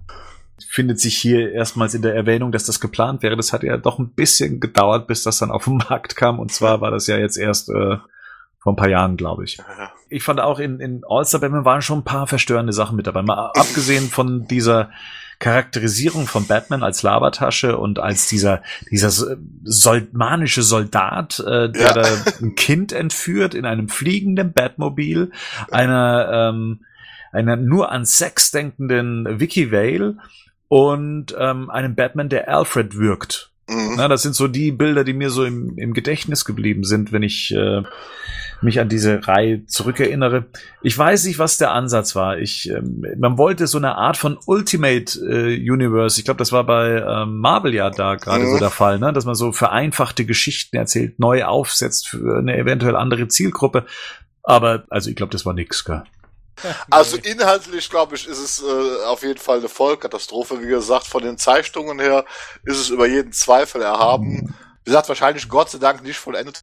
Ich glaube, das ist äh, bei dem Comic war zum ersten Mal, wo ich mir gedacht habe, dass Frank Miller einen gewaltig an der Waffel haben muss inzwischen, wie ich das gelesen habe.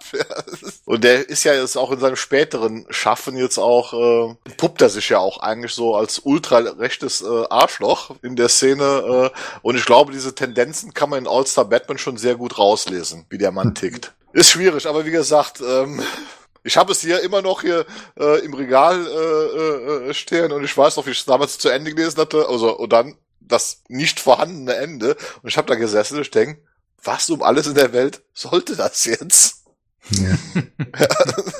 Batman Strikes Again, beziehungsweise Batman schlägt zurück, also die Fortsetzung zu Batman The Dark Knight von mhm. Frank Miller ist von Panini 2007 erst veröffentlicht worden. Jetzt muss ich mal fragen, war das wirklich so? Ähm, oder gab es da vorher schon deutschsprachige Ausgaben? Haben die wirklich so lange gewartet, dieses Teil zu veröffentlichen? Nein, ich das- glaube, dass es das- ursprünglich das- 2001 auf den Markt kam. Das ist zwei, das muss äh, 2001 schon auf dem, schon mal auf den Markt gekommen sein und zwar als Vierteiler. Ich weiß jetzt gar nicht, wer den damals rausgebracht hat. Ob das Panini war es auf jeden Fall nicht. Aber man muss ja sagen, Panini hatte ja dann die Alleinrechte, oder? Also viele Verlage gab es dann nicht mehr, die mit Batman rumhantiert haben. In dem, dem Zeitraum Carlsen hat es vielleicht noch Anfang der Nullerjahre gemacht, aber Also ich, ich habe leider nichts anderes gefunden zu dem Also Thema. ich weiß das noch und zwar, dass das, das muss 2001, 2002 gewesen sein. Äh, da äh, ist das auf Deutsch erschienen, äh, weil das in meinem Comicladen damals. Ähm, das war mit das letzte, was ich äh, äh, in meinem Stammcomicladen mir gekauft habe. Die traurige Geschichte ist, der Inhaber, es war halt auch ein Freund von mir, der ist halt ein halbes Jahr später halt an Krebs gestorben, mit relativ jungen Jahren. Und ich weiß, dass ich noch die vier Einzelhefte, das ist also in vier Einzelheften ist das äh, verkauft worden, aber ich weiß nicht, wer es rausgebracht hat. Also ich habe jetzt gerade mal gefunden, Oktober 2002 gab es auf jeden Fall ein Paperback ähm, von Panini Comics. Ja. Ähm, Ah, ja. Das hieß äh, DK2.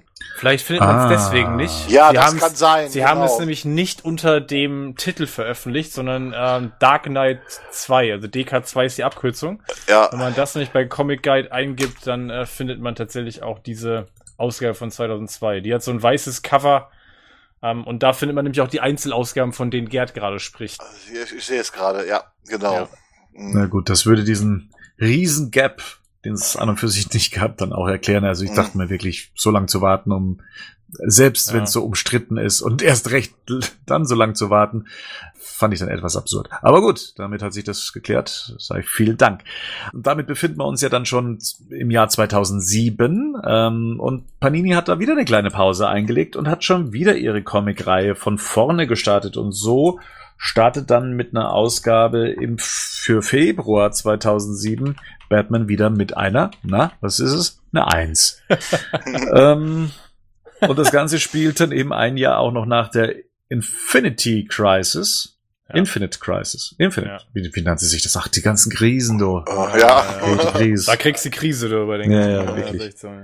ja. Da wurde es für mich schon schwer. Also das war, glaube ich, auch so die Zeit, da war ich dann wirklich so weit und sag, nee, also komm, ich fange jetzt nicht schon wieder an, eine Eins zu sammeln und habe mich dann schon so langsam auf Paperbacks dann eben beschränkt. Ja, also ich habe die noch gehabt auf jeden Fall. Die habe ich komplett sogar noch durchgehend abonniert. Äh, Das ist aber auch tatsächlich die letzte Reihe, die ich dann bis zum Ende noch irgendwie gehabt habe. Die lief, glaube ich, auch relativ lang, bis 2012. Die muss relativ Ja. lang gelaufen sein. Die Ja. lief, ich, 65 Ausgaben waren es. ja, genau, die lief relativ lange. Genau. Und danach, bei der danach Folge, als sie dann nochmal neu gestartet sind, da bin ich aus Faulheit, weil ich keinen Bock hatte, das Abo zu kündigen, bin ich dann auch dabei geblieben, aber hab dann Hm. irgendwie nach, da habe ich dann irgendwie nach 10 oder 12 Ausgaben gesagt, okay, da bin ich raus dann. Weiterhin 5,95 Euro für allerdings, äh, ich glaube, 75 Seiten. pro Heft. Ja, es wurde weniger, genau. Also, ja. Batman, das hundertste Jahr haben sie dann äh, zu der Zeit rausgebracht. Äh, gebracht. Dann diese äh, 52-Reihe kam zu dem Zeitpunkt dann auch noch raus. Ja, New 52. Nicht Nee, Nee, nee, nee, nee, Quatsch, nee, die andere. Ja, also da ist bei mir nicht viel hängen geblieben. Ähm, Henning, gab es da für dich etwas, was für diesen Zeitraum aus dieser Heftreihe äh, bei dir hängen blieb? Nee, also nichts, was ich jetzt spontan im Kopf hatte und das sagt ja schon einiges aus. Also, Hm. Wobei bei der Vorgängerreihe, da haben wir eins ausgelassen, ähm, und zwar Under the Red Hood. naja, stimmt. Ja. Das Stimmt, war ja ist- dann doch eine der umstrittensten Entscheidungen der damaligen Zeit, eine tote Figur wiederzubeleben, die wirklich für sehr lange Zeit bis dahin dann tot war. Und zwar wie einen äh, totgeprügelten Robin wieder ins Leben zu bringen. Ja. Wie fandet ihr denn die Entscheidung, Jason Todd wieder zurückzuholen? Ich fand die Idee eigentlich gar nicht schlecht, weil mir das eigentlich nie was aus, weil ich äh, schon immer diesen Eindruck hatte, dass in Comicfiguren halt äh, immer mal wiederbelebt werden, dann sterben sie mal. Äh, deswegen fand ich das äh, jetzt gar nicht so dramatisch. Ich finde die Geschichte generell klasse. Also ist für mich mit einer der besten Batman-Geschichten, die geschrieben worden sind. ja, ich kann da gar nicht viel zu sagen. Ich stehe da gerade so ein bisschen dem Mhm. leidenschaftslos gegenüber. Also, hat mich jetzt noch nie gestört. Äh, von daher, ja, habe ich noch nie drüber nachgedacht, habe das nie kritisch gesehen. Also fand es aber auf jeden Fall interessant. Also ähm, aus kreativer Sicht finde ich das eine extrem äh, interessante Entscheidung, einfach zu sagen, wir nehmen uns halt eine Figur, auch, auch einen ehemaligen, ehemaligen Sidekick Mhm. von Batman und machen den zum Gegner, was natürlich ja psychologisch dann auch total interessant ist. Ne? Ja. Also jemanden zu nehmen, äh, der vor allem Batman kennt, gut kennt und der aber auch da, wo einfach eine klare persönliche, eine persönliche Beziehung existiert, ähm, super spannend. Also habe ich nie ein Problem mit gehabt. Die ist schon klasse. Also ich würde die neben Hush, also wer- wenn, wenn heute jemand mit Batman äh, einsteigen würde, sollte er sich auf jeden Fall die Trade Paperbacks besorgen von Hush und von Under the Red Hood. Und schon sind wir im Jahr 2008. Und auch dieses Jahr, wenn nicht sogar in diesem Jahr, kam dann auch Batman endgültig in Deutschland an. Mit einem Kinofilm, der auch hierzulande dann endlich auch mal mit genügend ähm, Zuschauern dann eben bedacht wurde. Und zwar The Dark Knight. Hier auch kurz die Frage, wo war dir da, als der Film ins Kino kam? Ich vermute mal in einem gut äh, abgedunkelten Raum. In einem vollen, abgedunkelten Raum. Auch da bin ich in die Mitternachtspremiere gegangen. Die fand auch wieder äh, Mittwoch auf Donnerstag statt. Und wie gesagt, bei allen anderen Batman-Filmen waren ja die Kinos immer relativ leer. Und hier war der Saal komplett ausverkauft. Also ich hatte echt noch Glück gehabt, eine Karte mir vorbestellen zu können. Was total interessant war, da saß halt querbeet. Ne? Da saß ein Rentner, äh, vom, also dieser Altersquerschnitt, der war so unendlich äh, durchmischt, äh, dass man schon von Anfang an das Gefühl hatte, hier sieht man jetzt was ganz Besonderes. In meinem Kinosaal war es komplett leer. Was aber daran lag, dass äh, ich in den USA war Ah, ähm, und der Film da ja tatsächlich schon irgendwie vier Wochen vorher, glaube ich, gelaufen ist. Ne? Ah, der, ist ja, deutlich stimmt. früher, der ist deutlich früher gestartet in den Mhm. USA. Ähm, was dazu wird, dass der Kinosaal und wir, ich war, also wir sind vor dem Deutschlandstart äh, in die Staaten geflogen äh, und haben dann äh, das erste, was wir gemacht haben, als wir in Los Angeles ankamen, war am ersten Tag uns The Dark Knight anzugucken, weil wir, äh, mein Bruder und ich mega heiß auf dem Film waren und äh, wir dann schon vor dem Deutschlandstart quasi gucken konnten. Ähm, aber das Kino war halt entsprechend leer, weil der lief da ja schon irgendwie drei oder dreieinhalb Wochen fast lief der da ja schon. Das war Ja. muss so am 10. August rum oder sowas gewesen sein. Ähm, genau. Aber war Ja, trotzdem total interessant, das da in dem Kino mal zu gucken. Also wie gesagt, ich habe den Film das erste Mal dann auf Englisch gesehen und war äh, komplett begeistert. Außer der Tatsache, das habe ich aber schon mal in dem Dark Knight Cast damals erzählt, dass ich mir da in dem Kino echt den Arsch abgefroren habe, weil das richtig kalt in dem Saal war. Also ich weiß nicht, wie die Amerikaner das normalerweise machen, aber in dem Saal war es bestimmt gefühlt irgendwie 16 Grad oder so. Nur waren es halt draußen irgendwie fast 30. Ähm, da sitzt du dann mit kurzer Hose und T-Shirt und äh, frierst einfach mal den halben Film. ja.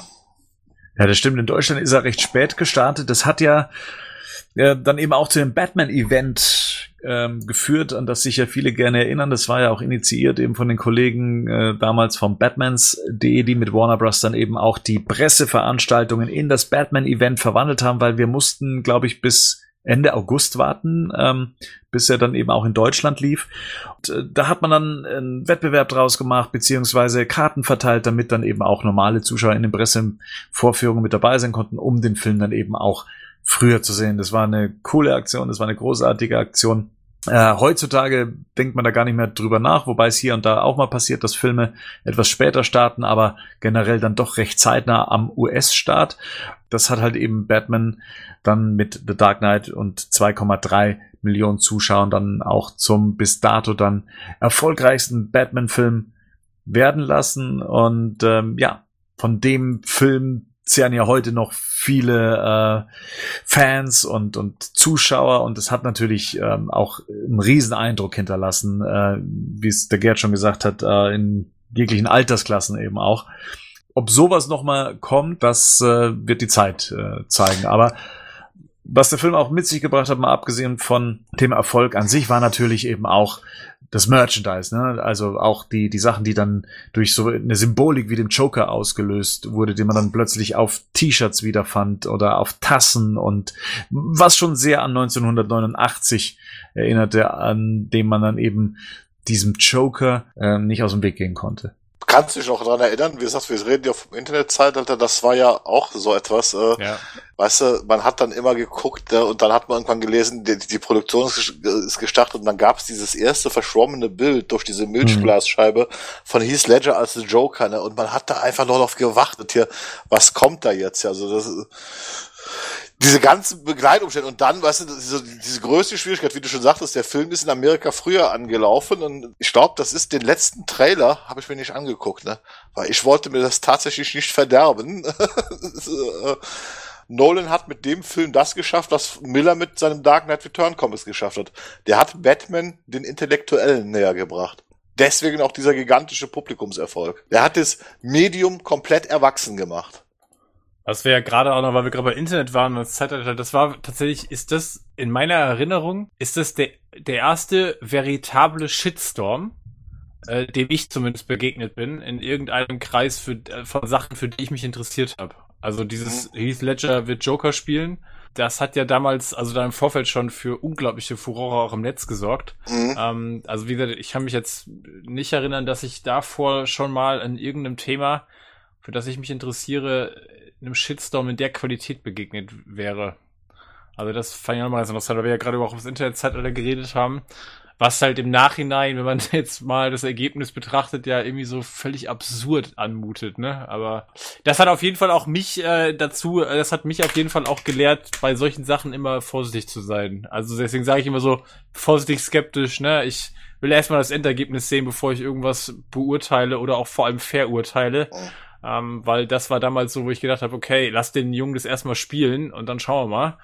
Ähm, und jeder, der den Film gesehen hat, glaube ich, äh, danach gab es ja keine zwei Meinungen mehr eigentlich darüber. Wobei die gab es wahrscheinlich schon, aber ja, ja. Ja, eben auch was den Erfolg anging, ob der jetzt vom Tod von Heath Ledger abhängt oder ja. ich meine, da gab es noch weitere Diskussionen. Ja. Also aus der Nummer kam der arme Mann dann leider auch nicht raus. Wo wart ihr denn zu der Zeit als als Fan? Also seid ihr da jetzt auch weil wir eben viel über das Internet sprechen, dann eben auch viel im Internet. Wie habt ihr euch über den Film erkundigt? Wart ihr schon auf, kanntet ihr da schon Batman News oder wart ihr da auch im Batman Forum oder war das noch lange kein Thema für euch?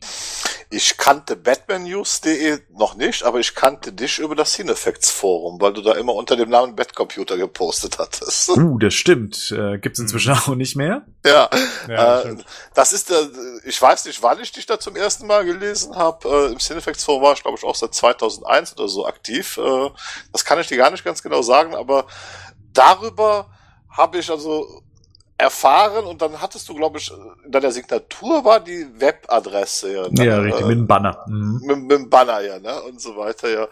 Und ich glaube, wir haben uns sogar mal, das weiß ich nicht, ob das ah. das war bei Watchmen. Bei Watchmen haben wir beide positiv über den Film im Cinefacts Forum gesprochen. Und da bin ich, glaube ich, zum ersten Mal auf deine Seite gegangen.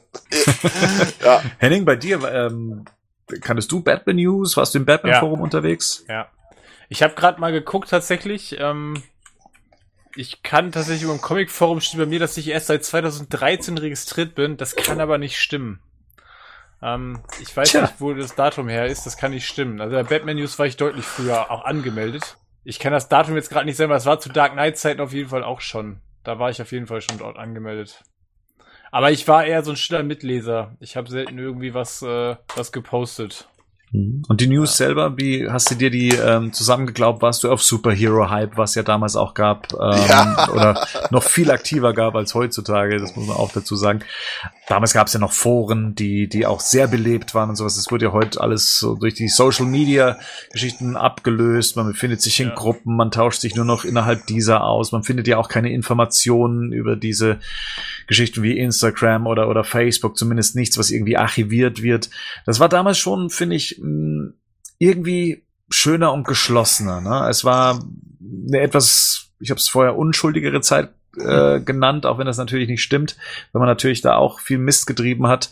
Aber es war irgendwie, ich weiß nicht, wir waren da ein bisschen mehr unter uns und gleichzeitig auch offener. Also äh, da, da werde ich das tatsächlich ein bisschen nostalgisch, ja. äh, auch wenn, wenn das jetzt nichts mehr mit, mit Kindheitserinnerungen zu tun hat. Es war friedvoller. Mhm. Ich glaube, das war ja so diese Phase, wo ähm, sich ganz viele Leute oder, oder ganz viele Leute dann realisiert hatten, ey, das ist halt auch ein richtiger Gewinn, das Netz einfach auch um Gleichgesinnte zu finden. Mhm. Ne? Also ja. plötzlich ist er mit diesem ganzen Fan sein. Also ich meine, klar, das hat schon vorher angefangen, aber das war, war ja einfach diese Jahre, wo man sich wo man gemerkt hat, ey, da draußen, da sind noch mehr Leute, die diesen, die den Kram lieben. Ne? Und endlich äh, muss man nicht mehr irgendwie über Fanclubs, was wir vorhin schon mal hatten, gehen, sondern man kann einfach in Foren gehen und damit irgendwie Leuten Leidenschaften teilen, was halt super schön ist. Und das hat aber auch irgendwie, genau, wie du es schon sagtest, es war ein geschlossener Kreis, weil du irgendwie das Gefühl hattest, ja, die Leute haben das noch mehr gewertschätzt, vielleicht auch einfach.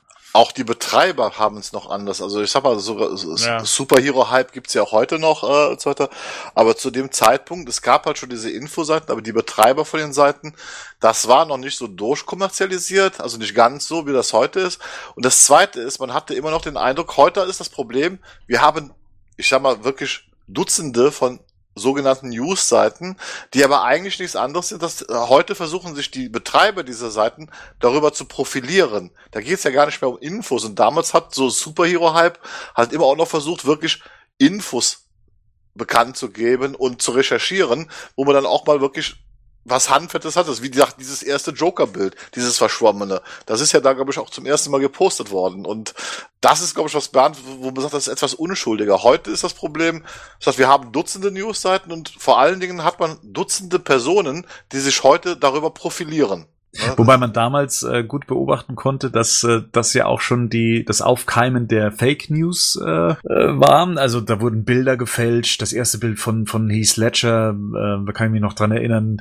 Da wurde einfach äh, ein Bild genommen von einem anderen Schauspieler und mit Heath Ledger dann eben ersetzt oder dass er ein Joker Car hätte, also ein Auto, was dann einfach nur umgefärbt wurde in lila und das Netz war halt damals auch so unschuldig, dass es halt eine Masse Menschen auch einfach geglaubt hat, ne? weil mhm. sie mit solchen Fakes noch nicht so konfrontiert äh, wurden, wie es heutzutage der Fall ist, wo man es recht schnell durchschauen würde. Die Fans waren meiner Meinung nach damals auch ein bisschen ambitionierter, Fanarts, ja, mhm. auch die Sachen, wie sie sich selber Sachen ausgemalt haben, äh, auch die Diskussionen selber, abgesehen davon, dass sie friedvoller waren, waren sie halt eben auch etwas gehaltvoller auch, ähm, mhm. was sich die Leute gewünscht haben und wie sie sich äh, ausgemalt haben, wie eine Fortsetzung äh, funktioniert. So weitreichend sind ja die Unterhaltungen heutzutage gar nicht mehr. Die brechen meistens nach dem Filmstart dann ab und tun sich dann erst wieder auf, wenn es dann wieder aktuell wird. Damals hat man versucht, sich so eigentlich über Wasser zu halten und auszutauschen. Ist ein bisschen schade, dass sich da die Kultur verändert hat, aber vielleicht ist das auch nur der Blick von einem alten Mann, der der damaligen Zeit so ein bisschen äh, hinterher weint. Das könnte gut möglich sein. Ne? Also bei mir ist das bestimmt Danke, auch Gerd. so. Nein, bei, mir, bei, bei, mir ist das auch so. Also, du bist ja noch ein älterer Mann. Ich eben. Meine, Man trauert den Sachen schon ein bisschen hinterher. Ne? Das ist halt so. Ja. Ich glaube, ich würde mir, ich glaube, bei mir geht es oft darum, ich würde mir, ich glaube, das ist auch einfach, weil du gerade sagtest, die Diskussionen werden kürzer, man zieht sie eher zurück. Ich glaube, dass das viel heute auch mit äh, Kultur zu tun hat, die in vielen Foren einfach auch herrscht, so, wo ich ja an mir selber merke, dass ich, wir hatten gerade Cinefect zum Beispiel halt, ne, das ist für mich so ein Paradebeispiel, wo, wo einfach irgendwann du ja kaum noch irgendwie eine sachliche Diskussion oder, ein, oder irgendwie einen Austausch haben konntest, weil du ständig irgendwelche Leute und User da hattest, irgendwie die halt auch da offensichtlich gar keinen Bock drauf hatten, ne? Die das irgendwie genutzt haben, um sich irgendwie da persönlich zu profilieren, um da irgendwie, ne, schon fast so ähm, trollartig da irgendwie die, die Threads ähm, auseinanderzunehmen und das nervt halt so. Ja. Darauf habe ich auch keinen Bock, dafür so meine, meine Lebenszeit dann auch echt zu schade, mich dann mit sowas auseinanderzusetzen und dann bin ich der, auch einer der Ersten, der sich da zurückzieht. Ne? Mhm. Ja. Tja. Ja, soviel zu 2008, äh, das Jahr, in dem es äh, noch Lego Batman für die Wii gab. Weiß nicht, ob das jemand von euch gespielt hat. Ja, ja das, als wir ja. vorher mal durchgegangen sind, hast du gesagt, oh Gott, ist das schon so lange her? Ja, ich ja, hab's gespielt, ja. Das, ist 2008. Das, war, großartig. Das war großartig, ja. ja. Absolut, ey. Auch die Fortsetzung davon, ja. die habe ich auch gespielt, die war genial. Ja, ich, und, und es kam mit der Musik von Danny Elfman, ne? Ja, ja, ja, ja, ja, ja, Die haben das schon richtig gut inszeniert, muss man sagen. Mhm. Also äh, die Batman-Lego-Spiele sind auch tatsächlich für alle Fans wirklich empfehlenswert. Das sind ja auch schöne Koop-Spiele, also die man auch schön zu zweit irgendwie im Local Koop spielen kann. Absolut empfehlenswert. 2009 ja, wir, wir schließen also so praktisch das Jahrzehnt so langsam ab. War noch mit einem großen Comic-Event äh, versehen. Und zwar mit einem Marketing-Kniff, der ja schon mal bei Superman funktioniert hat. Und zwar wollte man Batman sterben lassen. Ja. In äh, einer Reihe, die sich da Batman Rest in Peace beziehungsweise Batman Rip nannte. Uh, Im Vorgespräch wollten wir da auch äh, kurz drauf eingehen, bis wir gemerkt haben, wir wissen eigentlich gar nicht, um was es da wirklich ging. Wir haben es alle gelesen. ja, die Story ja. von Grant Morrison. Wir haben sonst was erwartet und zurück bleibt irgendeine Nichts. ganz konfuse Story, die ich jetzt hier nicht mehr zusammenbekomme. Nee, ich würde es auch nicht mehr zusammenbekommen. Ich auch nicht. Die ist in der regulären, die ist, die ist ja auch in dieser regulären Panini-Reihe erschienen damals. Also die gab es ja später als Paperback, aber die ist ja in der regulären Reihe, von der wir vorhin gesprochen haben, ja auch erschienen. Ähm, und ich fand generell war das so eine Reihe, weil du mich vorhin gefragt hast, was blieb davon hängen. Also äh, Rest in Peace ist jetzt so eine Geschichte. Das ist ja auch dieses ganze Damian Wayne und so, Ja. weil der da auch da als Figur reinkam. Ähm, und bei Rest in Peace muss ich wirklich sagen, das war damals schon so. Ich habe da keinen Zugang zu gefunden zu dieser Geschichte. Also zu diesem ganzen Run von Grant Morrison, da habe ich überhaupt, da habe ich gar nicht zugefunden. Also, Ich ja. weiß nur, dass man, dass er sich an, mit, dass es vollgefüllt war mit Easter Eggs und er sich sehr an firme Comic-Fans damit richtete. Also man musste sich mit der Comic-Geschichte von Batman schon sehr gut auskennen, um das alles wertschätzen zu können. Ich glaube, Batmite kommt sogar vor. Ja, Ja. ja. Aber die größte Verwirrung war, dass dieses Comic, glaube ich, nichts mit Batmans Tod zu tun hat. Wenn ich mich recht erinnere, weil Batman wurde ja letztendlich von Darkseid getötet.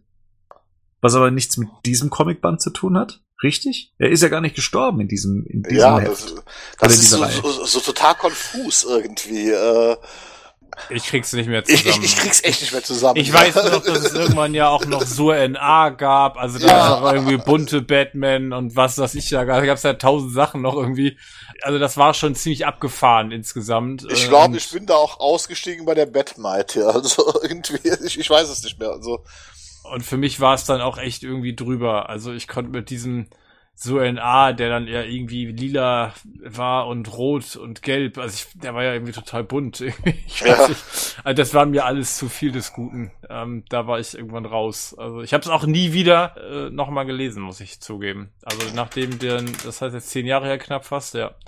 Ich habe da, das, ich habe dem keine zweite Chance gegeben.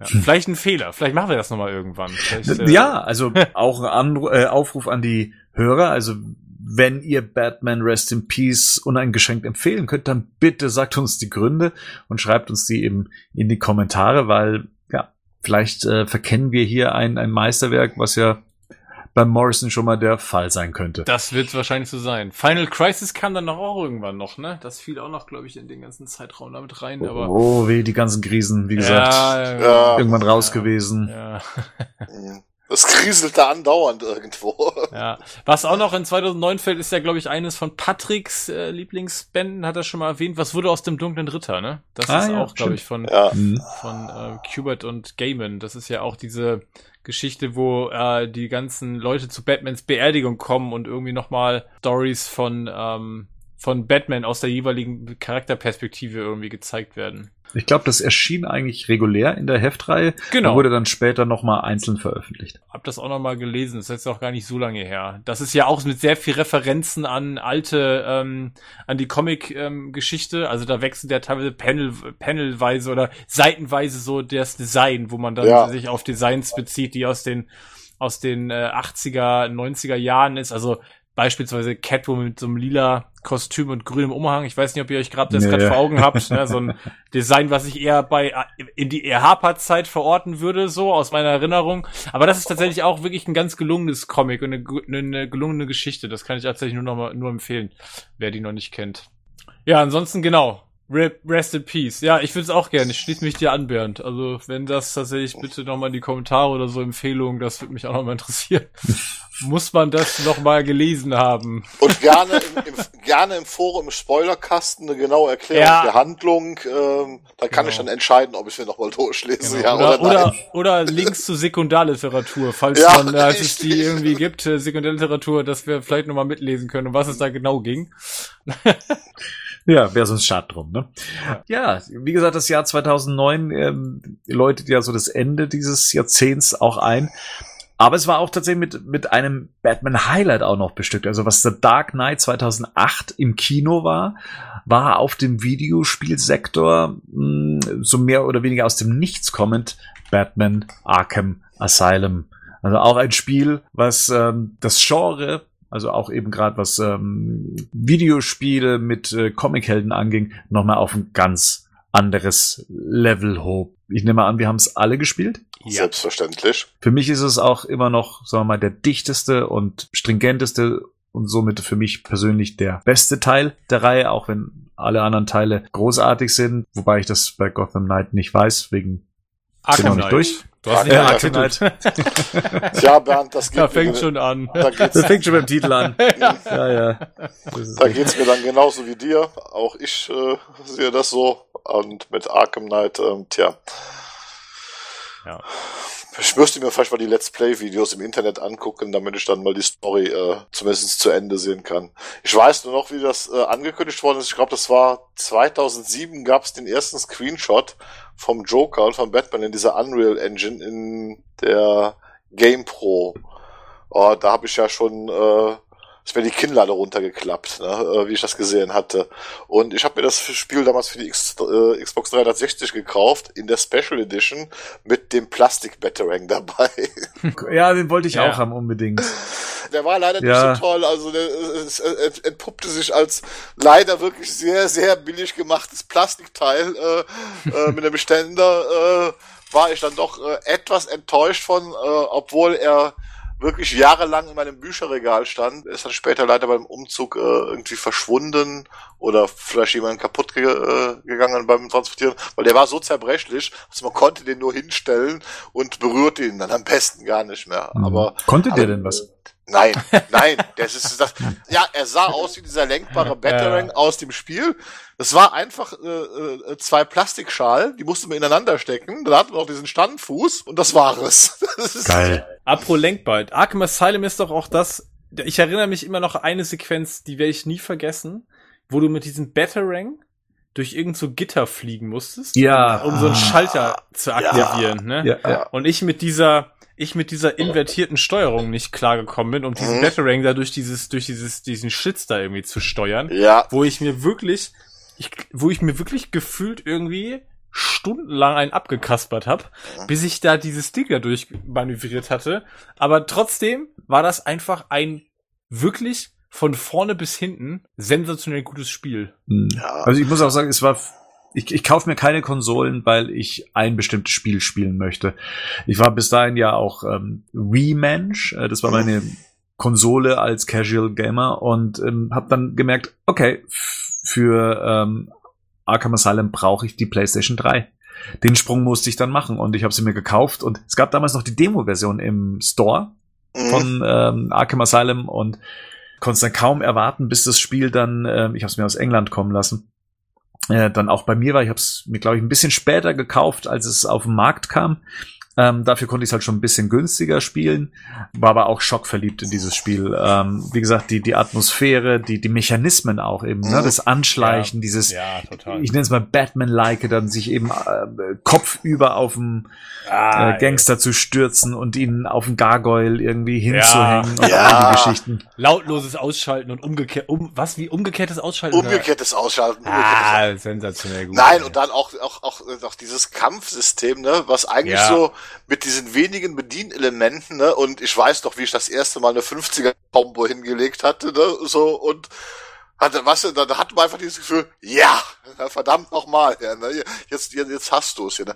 aber auch schon der ganze Rest, ich weiß doch, äh, im zweiten Durchgang, weil ich habe das dreimal durchgespielt hier, ne, ähm, im ersten Durchgang natürlich einfach um die Story mitzubekommen und dann im zweiten Durchgang, weißt du, man wollte jede Riddler-Statue finden, man wollte jedes scheiß Klappergebiss vom Joker noch einsammeln. Hm.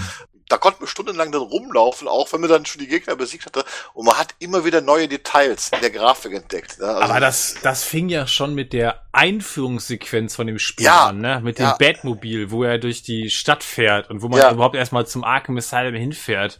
Und diese ganze Intro-Sequenz, wo er aussteigt und dann das Kostümdesign und das ist ja so, das ganze Ding ist ja atmosphärisch auch so unglaublich gut und dicht aufgebaut. ja, Ähm, ne, dann kommt der Joker da reingefahren und Gordon ist da schon dabei und dann hat das ja auch eine sehr, sehr, sehr gute deutsche Synchro. Also Ja. David Nathan ja auch als äh, Batman-Sprecher, wo du dann auch so diese Verbindung zu den Filmen so ein bisschen zumindest hattest, weil es zumindest der gleiche Sprecher war. Mhm. Und es hat sich einfach wie Batman angefühlt. Richtig, ne? du also hast du hast es, du warst Batman. Das ist ja. halt einfach, ja. Das, das ist ja schon bei dem Intro, sobald du in Arkham ankommst, ne, die ersten zehn Minuten gehst du ja nur mit Batman. Du kannst ja nur gehen, genau. Um diesen, um diesen Dialogen weiter zu folgen, ne? Und dann die ganzen Türen, die sich öffnen mit diesen Soundeffekten, ne? Und, und, und was sie da gemacht haben, ne?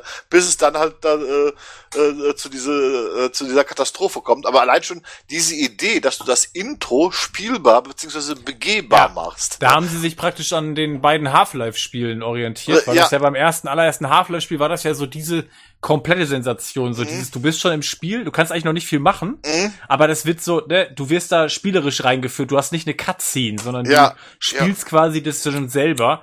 Und man muss ja auch sagen, dass das grafisch ja auch wirklich sensationell war. Also das hat einfach so überragend gut ausgesehen man hat ja am Anfang immer den Eindruck, das spielt nur innen, ne? Und wenn man dann zum ersten Mal in diesen ja. Park kommt, ne, wo man dann auch plötzlich ja äh, zu dieser Al zum Al Alternate Batcave gleiten kann, das ist, äh, ist ja so genial. Es ist zwar keine offene Welt, aber sie erweitern die Welt halt immer vernünftig, ne? Äh, äh so, so in einem angemessenen Rahmen hier, ne? Ja. Äh, das, das, das ist einfach nur geil, das Spiel, ja. Ja, und, und das, Scare ja. ja, das genau. Scarecrow-Level. Ja, auch, ne? Ja, wo die was so schwankt. Das ist das ja. So, ja, ja, genau. Ja, Wahnsinn.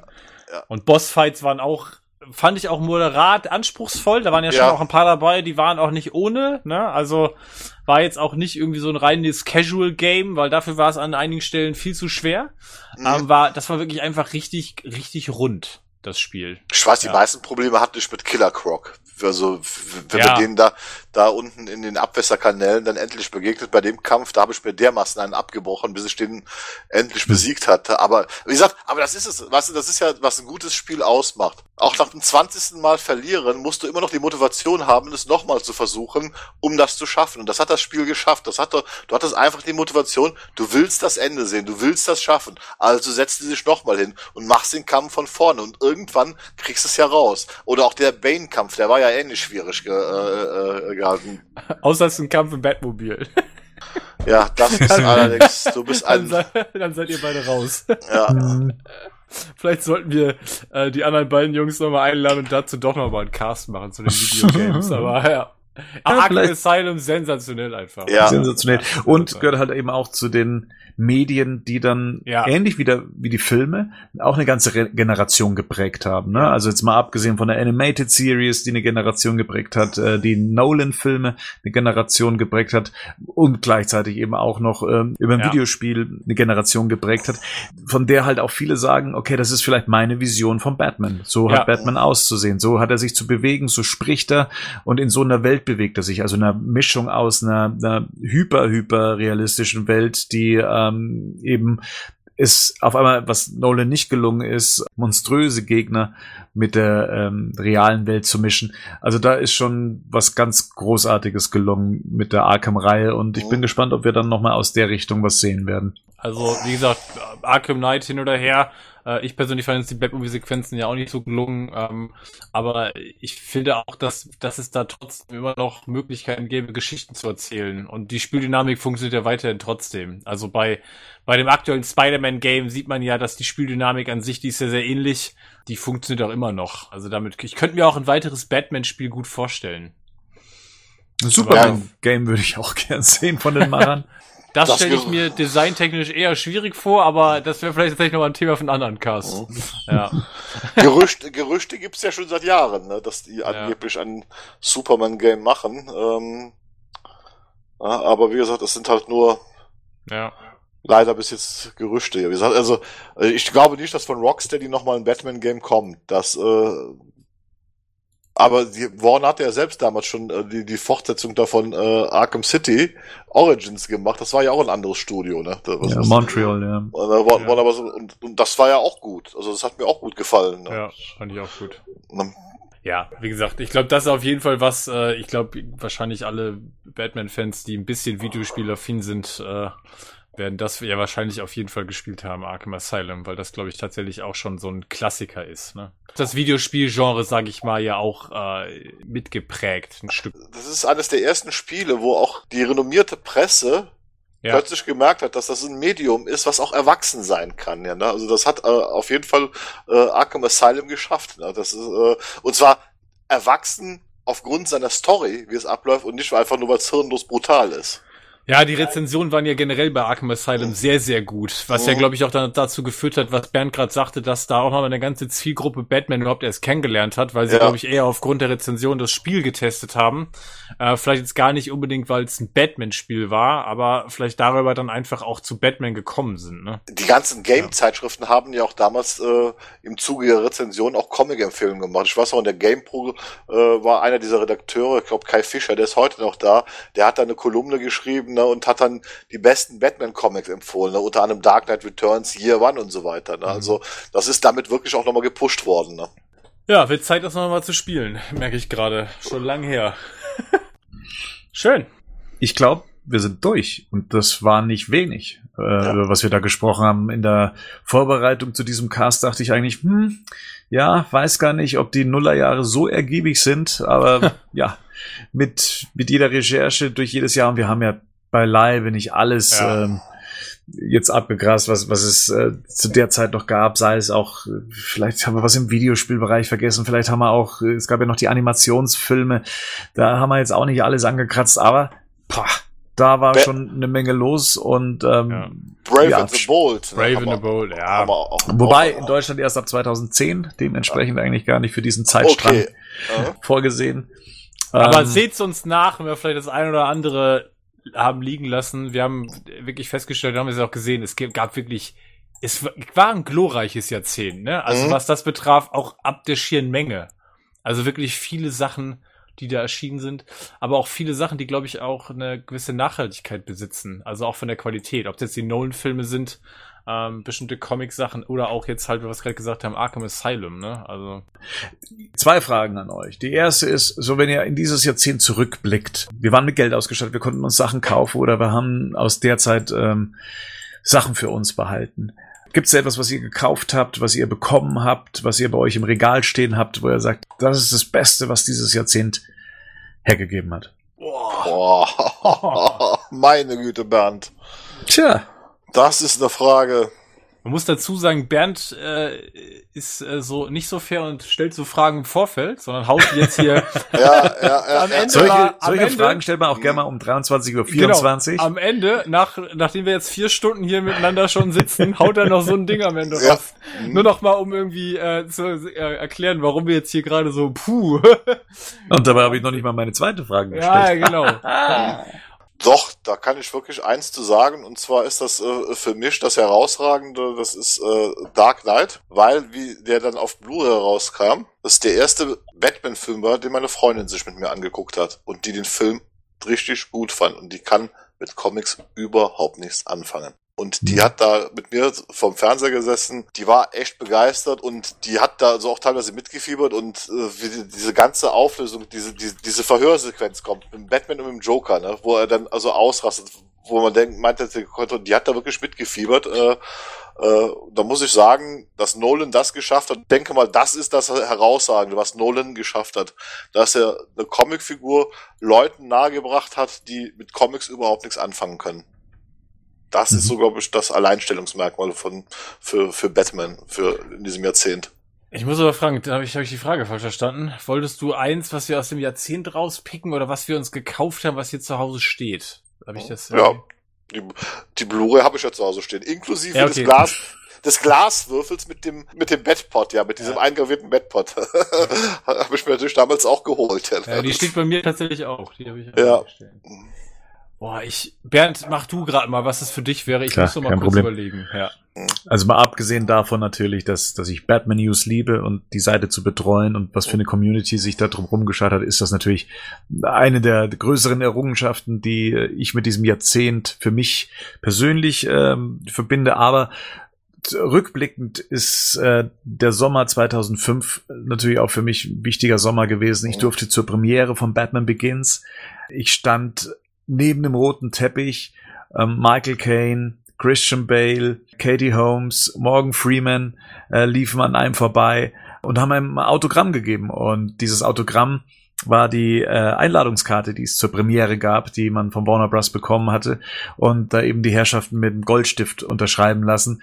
Ich habe auch meinen Vornamen noch nie so sehr gehasst wie in dem Moment, weil Christian Bale, so ist er halt, fragt jeden Einzelnen, wie er denn heißt. Und ich musste meinen Namen dann leider buchstabieren mit B-E-R-N-D, weil es für ihn eben kein geläufiger Name war, es zu schreiben. Aber er hat es äh, ganz professionell durchgezogen und hat seine Unterschrift draufgesetzt und somit ist dieses Autogramm, diese Einladung im Batman Begins-Style so meine Erinnerung an dieses Jahrzehnt, was irgendwie so dann auch alles verbindet. Ne? Ich habe eine Batman-Webseite gestartet damals, um eben auf den nächsten großen Batman-Film zu warten. Und der kam 2005. Vielleicht noch nicht mit dem durchschlagenden Erfolg, mhm. was ähm, die Zuschauer angeht, aber das war halt wirklich der Startpunkt für eine Filmreihe, die ähm, ja erstmal getoppt werden muss, was Batman betrifft. So, Henning, jetzt hast du aber genug Zeit gehabt, oder? Ja. Bist du mal durch die Wohnung gegangen, hast nochmal alles ja, durchgeguckt? Kann ich ja nicht, hänge hier am Kabel fest. Mit dem Kopfhörer. Ich glaube, ich würde tatsächlich sagen, es ist das äh, Batman Begins DVD-Steelbook, was noch in meiner Vitrine steht. Also der, Gerd hat gerade gesagt, diesen, diesen Dark Knight Batpot, der steht da auch. Ähm, und ich habe das äh, DVD-Steelbook, da ist ja so ein Comic noch mit dabei. Ja. Ähm, genau. Batman Begins ist dann für mich schon noch einfach ein, also filmisch gesehen einfach ein Meilenstein. Ich habe ja auch in dem beim als wir über Dark Knight und die beiden Casts über die neuen Filme gemacht haben, über die beiden haben wir, ähm, habe ich ja auch schon gesagt, dass Batman Begins für mich noch höher steht als The Dark Knight. Also Batman Begins ist für mich einfach nochmal der der bessere Batman-Film das ist für mich nach wie vor die Benchmark irgendwie für einen Batman-Film neben dem ersten Tim Burton Batman. Wir kamen ja aus einer ziemlich langen Durststrecke, so, ne? Also Batman und Robin war ein Desaster, ein richtiges Desaster. Und der Film war eine Offenbarung. Und ich weiß noch, dass ich da rausgekommen bin aus dem Kino und weiß, ich hatte dieses Gefühl, ich hatte gerade irgendwas Besonderes gesehen. Also ich habe was gesehen, was qualitativ hochwertig war und das nicht nur gemessen am Standard von Comic-Verfilmungen, mhm. sondern ich habe einen wirklich guten Film gesehen. Ähm, und das hatte ich bis dato tatsächlich ähm, mit Batman zumindest nicht im Kino gehabt. Ich habe ja die beiden ersten Burton-Batman-Filme nicht im Kino sehen können. Von daher ist das, glaube ich, so das, was ich rausstellen würde aus dem Jahrzehnt auf jeden Fall. Ja. ja. das Steelbook ist tatsächlich sehr schön. Ja. Auch wenn das, das nicht mehr das Medium, das aktuellste ist. Ein tolles Objekt. Die ja. zweite Frage, die ich stellen wollte an euch ist, ist denn Batman inzwischen in Deutschland angekommen? Wir haben jetzt so einige Jahrzehnte hinter uns gelassen. Da war es ein Nischencharakter, ähm, auch anhand eines mhm. Nischenprodukts, Comics, die teilweise als Schund gesehen wurden oder eben als ein Kindermedium. Inzwischen sind Leute mit der Animated Series aufgewachsen, qualitativ hochwertige Filme kamen ins Kino, Videospiele, die ähm, nicht nur junge Leute spielen, sondern eben auch 30, 40-Jährige. Kann man sagen, dass es heutzutage einfacher ist, Batman-Fan zu sein, als es die Jahrzehnte davor waren? Einfach auch aufgrund dieser Vorarbeit angefangen bei der Animated Series, weil das einfach so der Grundstein für Kinder war, die dann später die Figur im Kino wieder entdeckt haben und mit ihr mitgewachsen sind. Ist es heutzutage, ja, einfacher, Batman-Fan zu sein. Ja. Ja. Ich würde das mit ultimativ mit Ja beantworten, weil ich glaube, dass wir jetzt in, einem, in einer Zeit leben, in der sich allein schon die Symbole, die sind schon so omnipräsent. Also wie oft ich irgendwie unterwegs äh, denke so, ah, wieder ein Batman-Shirt, wieder ein Batman-Pullover, irgendwelche Klamotten mit Batman. Also weiß ich oft gar nicht, ob die Leute jetzt wirklich einen klaren Bezug zu dieser Figur irgendwie haben. Aber dadurch, dass das tatsächlich auch omnipräsent ist, also gibt ja kaum irgendeinen Laden, wo die Merch haben, wo nicht auch irgendwas von Batman dabei ist. Also das ist für mich so, das ist irgendwie, irgendwie, das hat so die breite Masse erreicht. Ob das jetzt halt, ne, selbst Under Armour Sportshirts mit irgendwie Batman-Logo und verschiedenen Ausführungen und was auch immer, das gibt's ja wirklich tausend Sachen mittlerweile. Ich würde schon sagen, dass äh, Batman auf jeden Fall in Deutschland auch angekommen ist. Definitiv. Ja, auch comicmäßig, sag mal, glaube ich, äh, ist Panini heute besser aufgestellt wie jetzt die Verlage halt vorher. Das scheint also eine gute Kombi zu sein, die sie im Moment fahren. Also, wie gesagt, man sieht in den Zeitschriften, wie gesagt, das ist ja aktuell die Rebirth-Reihe.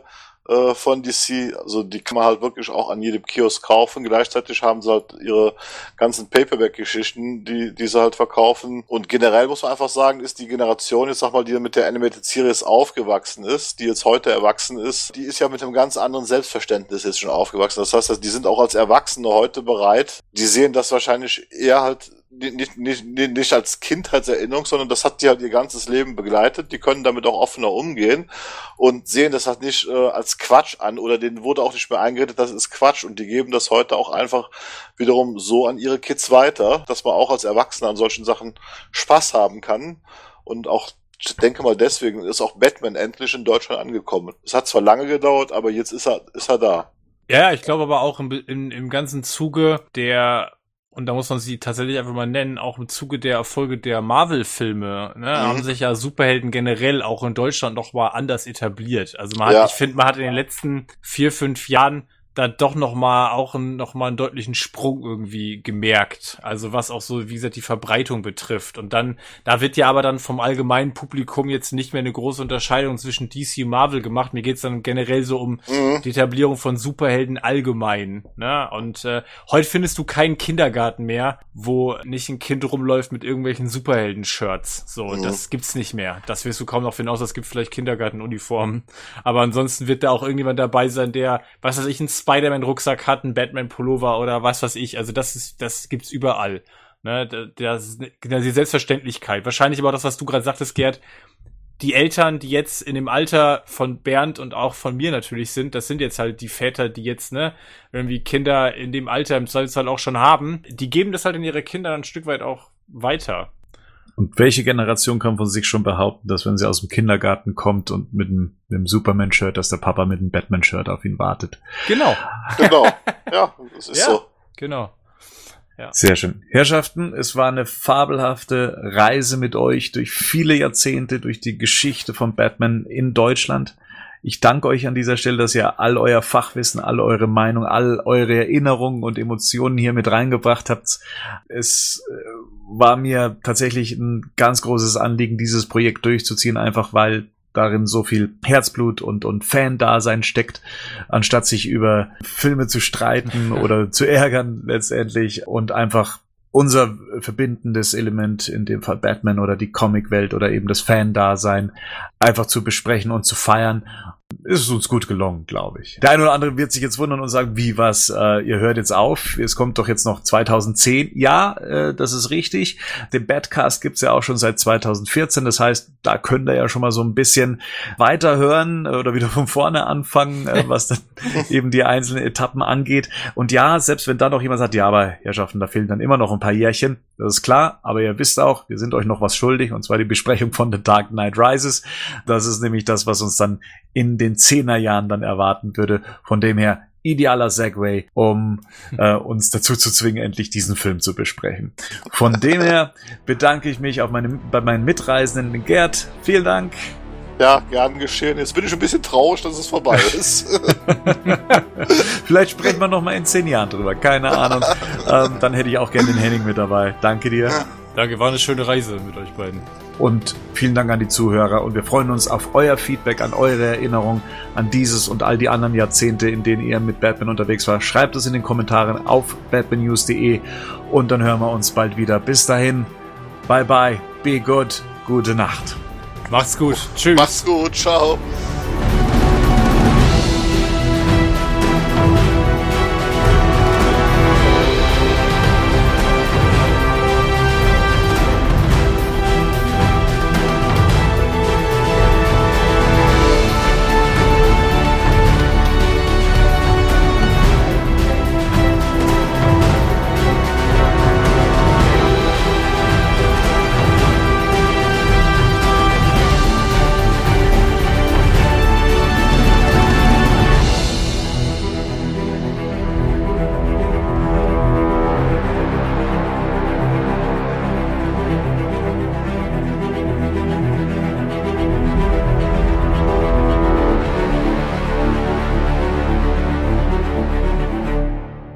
Batman News Badcast ist ein Podcast-Projekt von Fans für Fans. Batman News.de und der Badcast stehen nicht in Verbindung mit Warner Bros. oder DC Comics.